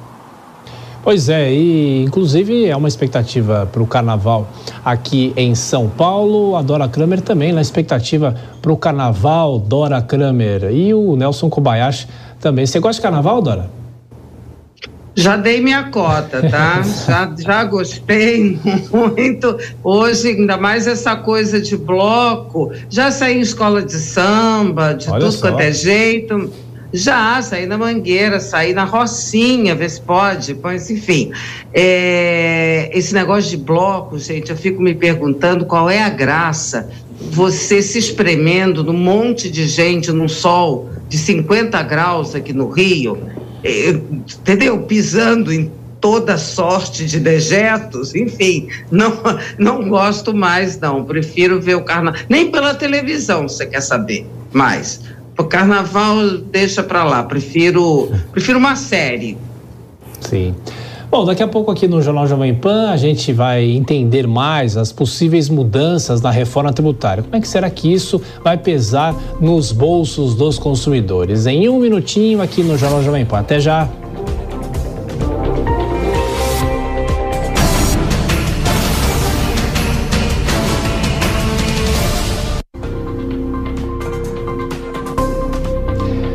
Estamos de volta com o Jornal Jovem Pan. A reforma tributária, claro, continua gerando dor de cabeça ao governo, apesar do otimismo do ministro da Fazenda, Fernando Haddad, em conseguir a aprovação das mudanças desse ano. Para a gente entender também como é que essa proposta afeta a nossa vida, a gente conversa com o advogado tributarista André Félix Ricota de Oliveira. Tudo bem, doutor? Muito obrigado pela participação aqui na Jovem Pan.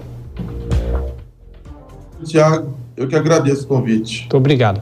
Bom, a grande discussão desta quinta-feira foi justamente sobre a alíquota do IVA, que é o limite que nós teremos de incidência da carga tributária. Lá no começo da discussão se falava muito de 25%, mas alguns parlamentares já vinham alertando, até mesmo os tributaristas, de que isso pudesse ultrapassar os 25% e é o que pode acontecer. O ministro da Fazenda, Fernando Haddad, fez um alerta hoje, a discussão está no Congresso Nacional. Eu pergunto para o nosso dia a dia, se essa alíquota passar dos 25%, o que, que vai acontecer, doutor? Bom, é, a Comissão de Assuntos Econômicos tentou colocar no texto um limite de alíquota para o IVA, né, pelo nosso IVA, que é o IBS e a CBS, porém não, não encaminharam esse texto. É, pelo visto, o que tende a acontecer, né, como existem vários regimes diferenciados que ficam, ficarão fora do nosso IBS da CBS, nós talvez teremos a maior tributação sobre o consumo é, entre os países desenvolvidos. Então, eu acho que para o consumidor final, que no imposto sobre consumo, ele que arca com o ônus financeiro, vai ter um aumento de preço das mercadorias e dos serviços. A dúvida é a seguinte: por que, que essa alíquota não pode ser definida já nessa discussão do Congresso? Eu digo, durante essa discussão no Senado, e isso vai ficar por lei complementar. É bom lembrar que a reforma tributária vai ter uma transição bastante longa. E por que, que não há essa, essa definição, essa decisão agora? Bom, é, no Brasil a gente tem essa característica de ter o sistema tributário na Constituição Federal uma série de regras. O único imposto que nós temos uma alíquota máxima na Constituição Federal é o ISS. Então não é de praxe termos na Constituição Federal a determinar a alíquota, porque você ingessa muito o sistema. É, Há-se o medo de aumento de carga tributária, por isso querem colocar agora. Agora é o primeiro passo, é a reforma estrutural sobre o consumo.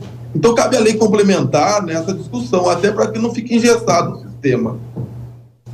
Agora, deixa eu só insistir em relação à alíquota dos 25%. Se isso for realmente extrapolado, a, a, a carga tributária que vai incidir nos setores da economia, vai ser também uma, uma, uma, uma possibilidade de, de incidência desigual ou o limite vai ser, sei lá, 26%, 27%, 28%? Bom, o IVA ideal, né, é que seja um, ele tem que seguir dois princípios: o princípio da neutralidade fiscal e da igualdade. O ideal é que todo mundo pague o IVA e na mesma alíquota, seria uma alíquota única. Porém, como vários setores pediram para ficar fora, pediram benefícios econômicos, então a gente vai ter teremos alíquotas diferenciadas e, tem, e tendemos a ter uma alíquota muito superior a 25%. É isso que nós estamos imaginando. Perfeito. Então, setores que pagavam pouco sobre o consumo, principalmente os setores de serviço, terão um aumento muito grande da carga tributária.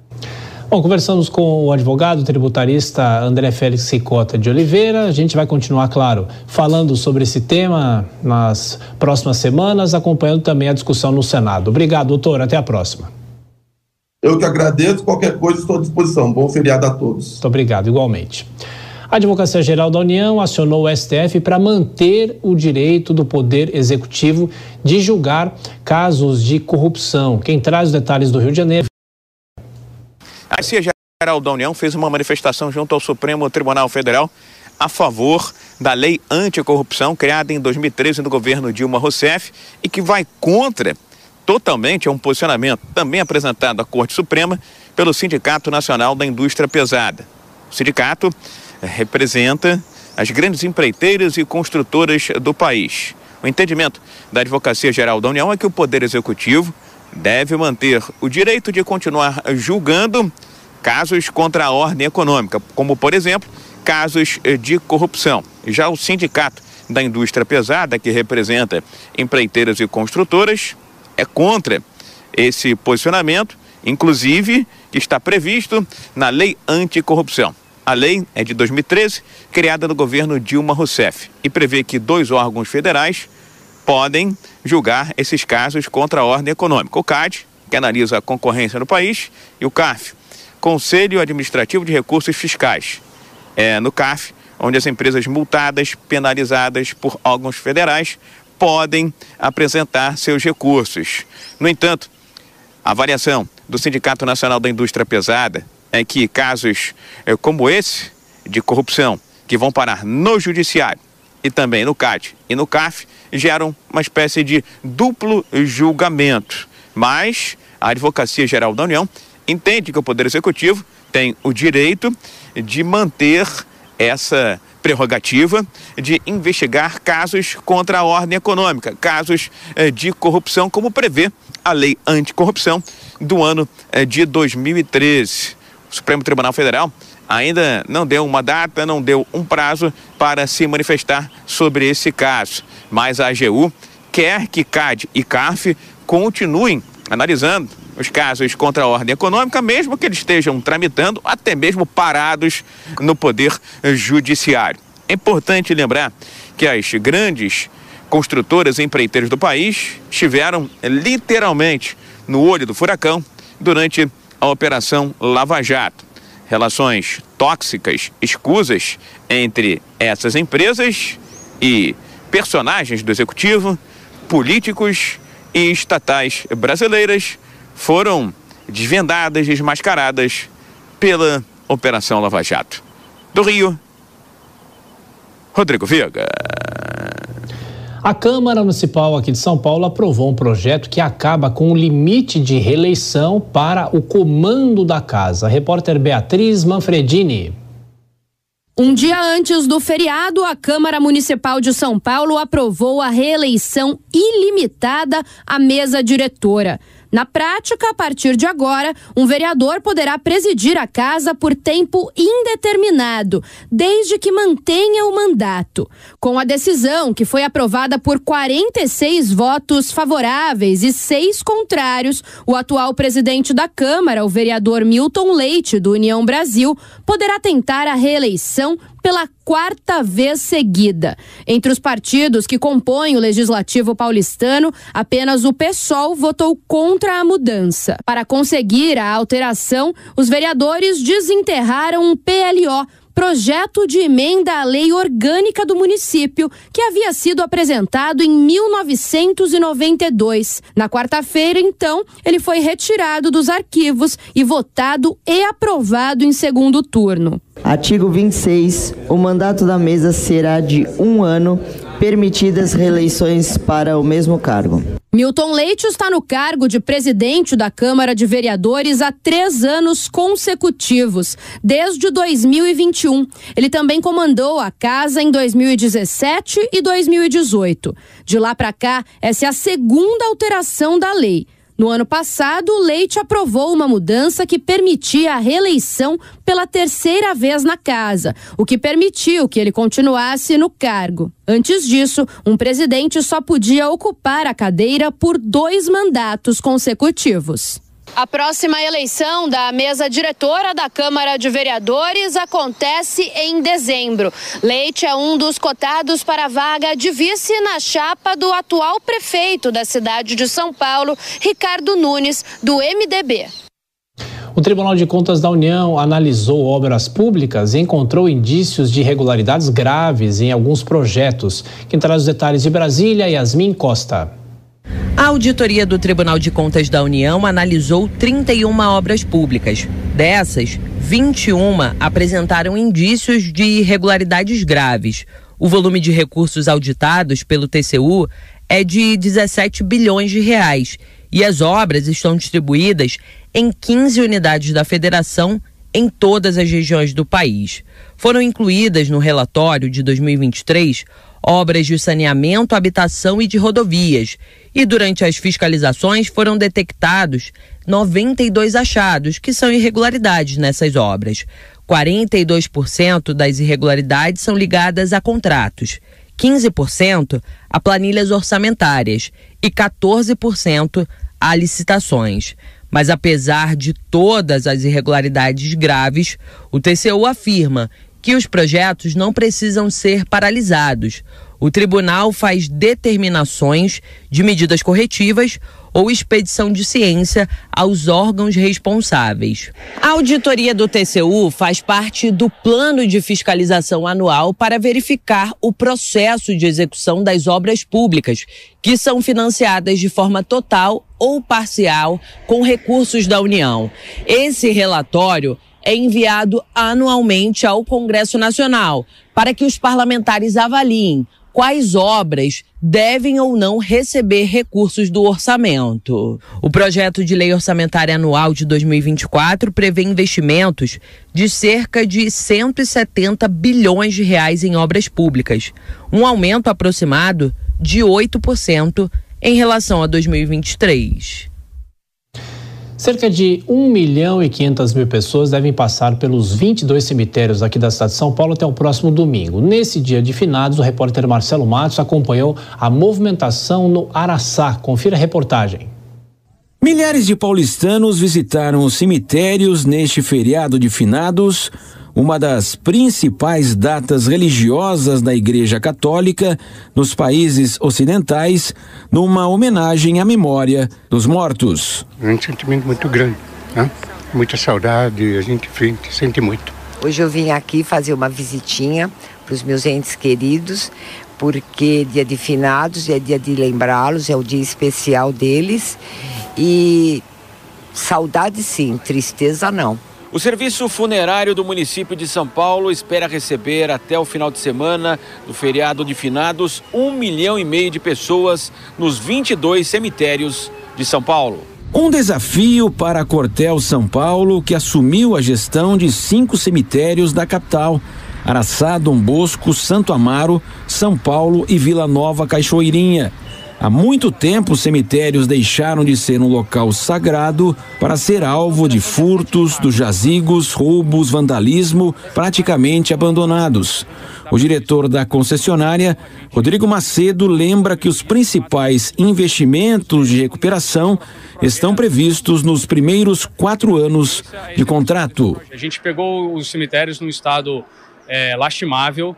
A gente já fez um bom trabalho nesses primeiros oito meses aí de concessão, ainda tem muita coisa a ser feita.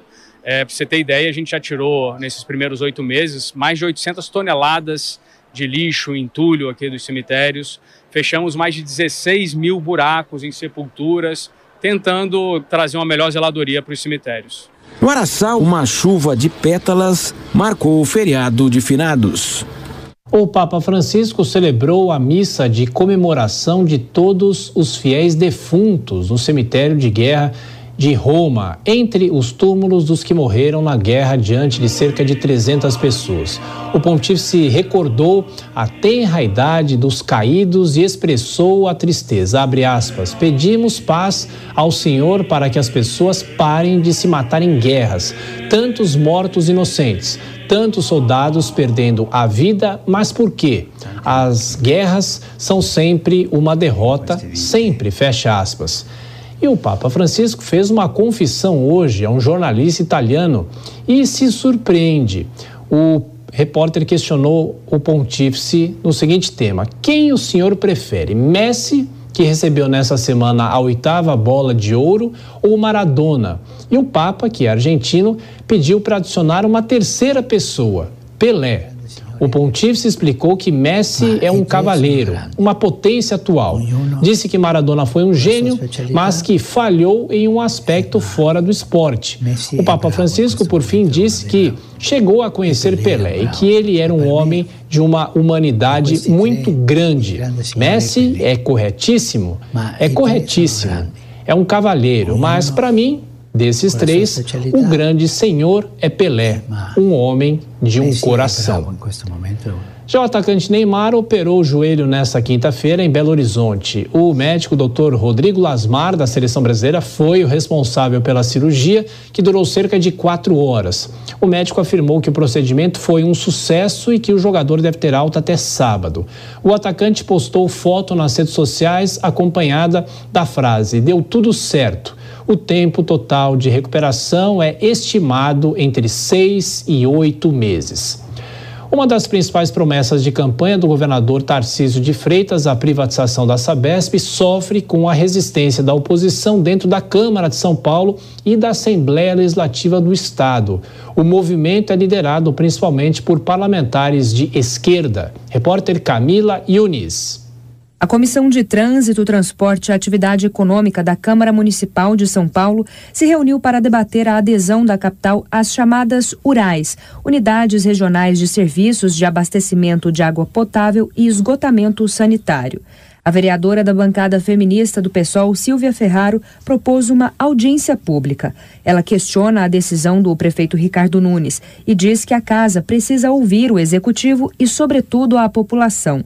Silvia Ferraro afirma que não há justificativa para adesão às rurais e que o município vai perder a autonomia. Com a adesão às rurais, o município de São Paulo passa a pertencer a um conselho dessas rurais e neste conselho o estado de São Paulo tem 40% e o município de São Paulo só vai ter 20% do poder decisório, sendo que os outros 20% estão com todos os outros municípios. Ou seja, é, a, a decisão sobre a privatização da SADESP, passando por este conselho, o município de São Paulo não vai ter mais o poder de dizer que é contra. Para a vereadora Silvia Ferraro, a decisão tem intenções eleitoreiras. Em agosto, o prefeito de São Paulo, Ricardo Nunes, assinou o ingresso da capital às Urais. O movimento reitera o processo de privatização da Sabesp, projeto do governo estadual. A privatização da Sabesp é uma das principais bandeiras do governador Tarcísio de Freitas. E é aqui, na Assembleia Legislativa de São Paulo, que os deputados vão decidir sobre a matéria. A oposição tem tentado barrar a aprovação e agora vai acionar a justiça contra mecanismos que o governo tem adotado para acelerar a tramitação. Pelas redes sociais, o deputado Paulo Fiorilo afirmou que a gestão Tarcísio está passando por cima da tramitação regimental, já que foi enviado um projeto de lei e não uma proposta de emenda à Constituição. O governador tem movimentado a base para dar celeridade e disse recentemente estar confiante na aprovação ainda este ano. É claro que seguimos acompanhando todo esse debate nos legislativos em relação à privatização da Sabesp. Olha, nesse sábado será disputada a final da Libertadores entre Boca Juniors e Fluminense. O time brasileiro volta a disputar uma final da competição depois de 15 anos. A equipe argentina já está aqui no Brasil e hoje treinou no CT do Vasco da Gama. Os jogadores do Fluminense começaram a concentração na tarde desta quinta-feira em um hotel na Barra da Tijuca. Milhares de torcedores argentinos já estão no Rio de Janeiro e aproveitaram para passar o dia na praia de Copacabana. Os tricolores também marcaram presença na praia. Mais cedo se reuniram na sede do clube, em Laranjeiras, para ensaiar as baterias para a final do, Maracanã agora no sábado. O artilheiro da Libertadores e um dos principais nomes do Fluminense, Cano, reconhece a força do Boca Juniors e se diz pronto para a grande final. Olha, aí a gente fala agora sobre as chuvas. Cidade de Santa Catarina, as cidades estão voltando a ficar debaixo d'água após a passagem de um novo ciclone pelo sul do país e quem tem os detalhes é a repórter Maria Alice, da Jovem Pan Criciúma. Acompanhe. Desde setembro, Santa Catarina vem sendo afetada pelas fortes chuvas. A região mais atingida nesta semana foi o oeste catarinense. Famílias precisaram ser resgatadas nas cidades de Jardinópolis, Quilombo, Maravilha e São Domingos. Os bombeiros afirmaram que foram registrados apenas danos materiais, como deslizamentos, quedas de árvores, danos em residências e comércios, além do bloqueio de várias rodovias.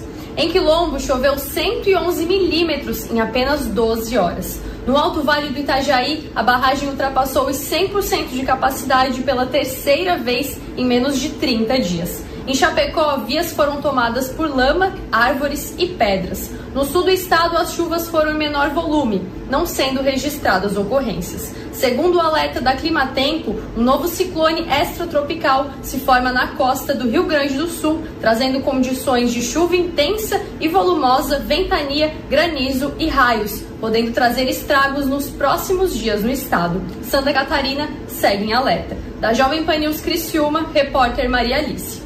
De Santa Catarina para o Paraná, o governo federal reconhece a situação de emergência ou estado de calamidade de 34 municípios do estado que foram afetados pelo volume recorde de chuvas que atinge o estado desde o mês de outubro. Quase metade dos mais de 5 milhões de reais liberados pelo governo para ajuda humanitária serão destinados ao município de União de Vitória, no sudeste do Paraná. Confira a reportagem de Tiago Almeida.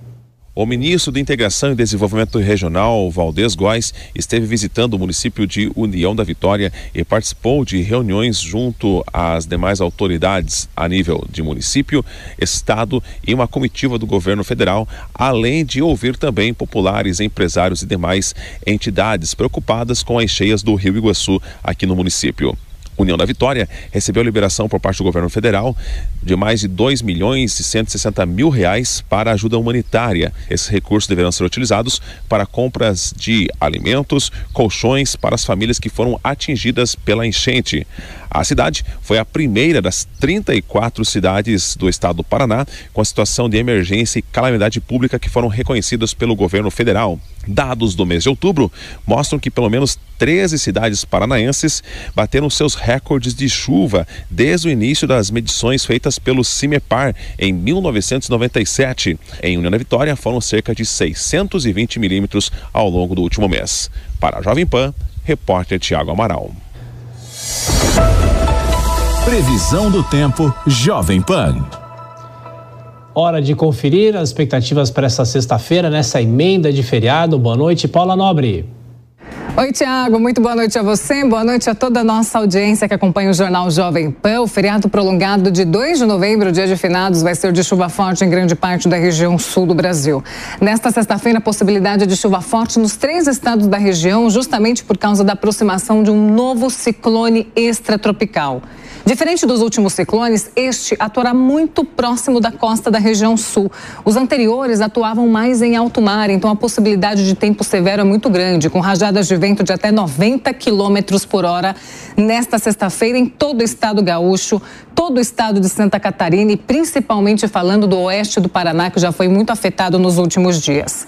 Na região sudeste e na região centro-oeste do Brasil, a previsão é para pancadas muito rápidas e isoladas de chuva. O sol aparece na capital paulista nesta sexta-feira. A previsão é de pancadas de chuva muito isoladas e aos poucos os termômetros vão subindo gradativamente. Áreas do Vale do Rio Doce, zona da Mata Mineira também, região serrana do Rio de Janeiro. Mais atenção a essas áreas com a chuva nesta sexta-feira, mesmo que não seja tão forte, foram áreas afetadas também nos últimos dias. Áreas da região norte do Brasil têm previsão de chuva por causa do calor e da umidade, mas muita atenção, a chuva é muito fraca, muito isolada, muito passageira, ainda muito longe de reverter a situação de seca na região norte do Brasil. Falando sobre o Nordeste, também tem previsão de chuva. Chuva muito bem-vinda para a umidade do ar, que está muito baixa na região Nordeste do Brasil, então chove em todos os estados nesta sexta-feira. Temperaturas com máxima de 31 graus, Salvador. Você que está em Palmas, a máxima chega aos 34. Cuiabá se aproxima dos 40 graus nesta sexta-feira. Campo Grande, mínima de 20, máxima de 32. Na capital paulista, o sol aparece mais nesta sexta-feira e faz calor, máxima de 32 graus. Entre o sábado e o domingo, massa de ar frio. O dia amanhece gelado, bem gelado durante a manhã do sábado, com máxima de 27 graus durante a tarde e sem previsão de chuva. Em áreas do Rio de Janeiro, a máxima chega aos 35 graus, pancadas isoladas de chuva nesta sexta e isoladas também no sábado. Já no domingo, o tempo fica firme na região. Capital Federal, Brasília, com máxima de 30 graus nesta sexta, no sábado, máxima de 29, no domingo, máxima de 28 graus. A tempestade Ciarán causa mortes e leva chuvas e ventos fortes para o oeste da Europa. Nessa quinta-feira, as autoridades da França confirmaram a morte de duas pessoas. O governo informou que a tempestade causou danos materiais significativos. Escolas tiveram as aulas suspensas e os serviços de aeroportos e trens tiveram de ser interrompidos. Outras duas mortes foram registradas na Bélgica. Entre as vítimas, uma criança de 5 anos. Na Itália, a tempestade levou à morte um homem de 85 anos. Carros ficaram submersos e as pessoas tiveram que andar em meio à inundação para voltar para casa. Pelo menos uma mulher morreu em Madrid, na Espanha, devido à queda de uma árvore. A tempestade deixou ainda uma vítima na Alemanha e uma nos Países Baixos. Já em Portugal, quase 900 ocorrências foram registradas em decorrência da tempestade. Olha, os Beatles lançaram mais uma música inédita depois de mais de 50 anos do fim da banda. A canção, a última do grupo, foi desenvolvida a partir de uma fita cassete de John Lennon dos anos 70 e Paul McCartney e Ringo Starr com a ajuda da inteligência artificial. A tecnologia conseguiu separar a voz de Lennon do piano. Gravações da guitarra elétrica de George Harrison também foram incluídas nesta faixa. O grupo também lançou um documentário explicando o processo de conclusão da música e a gente ouve um trecho aqui no Jornal Jovem Pan.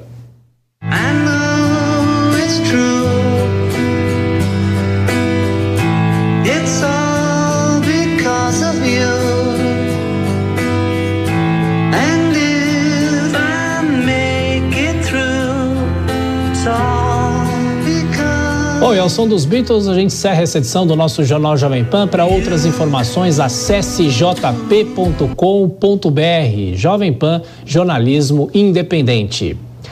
E na sequência você fica com Zico, a resenha do Galinho aqui na Jovem Pan. Nós voltaremos nessa sexta-feira às 8 horas da noite. Até lá.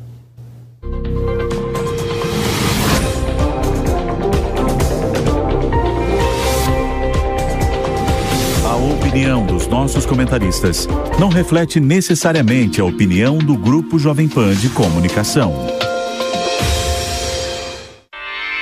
Realização Jovem Pan News.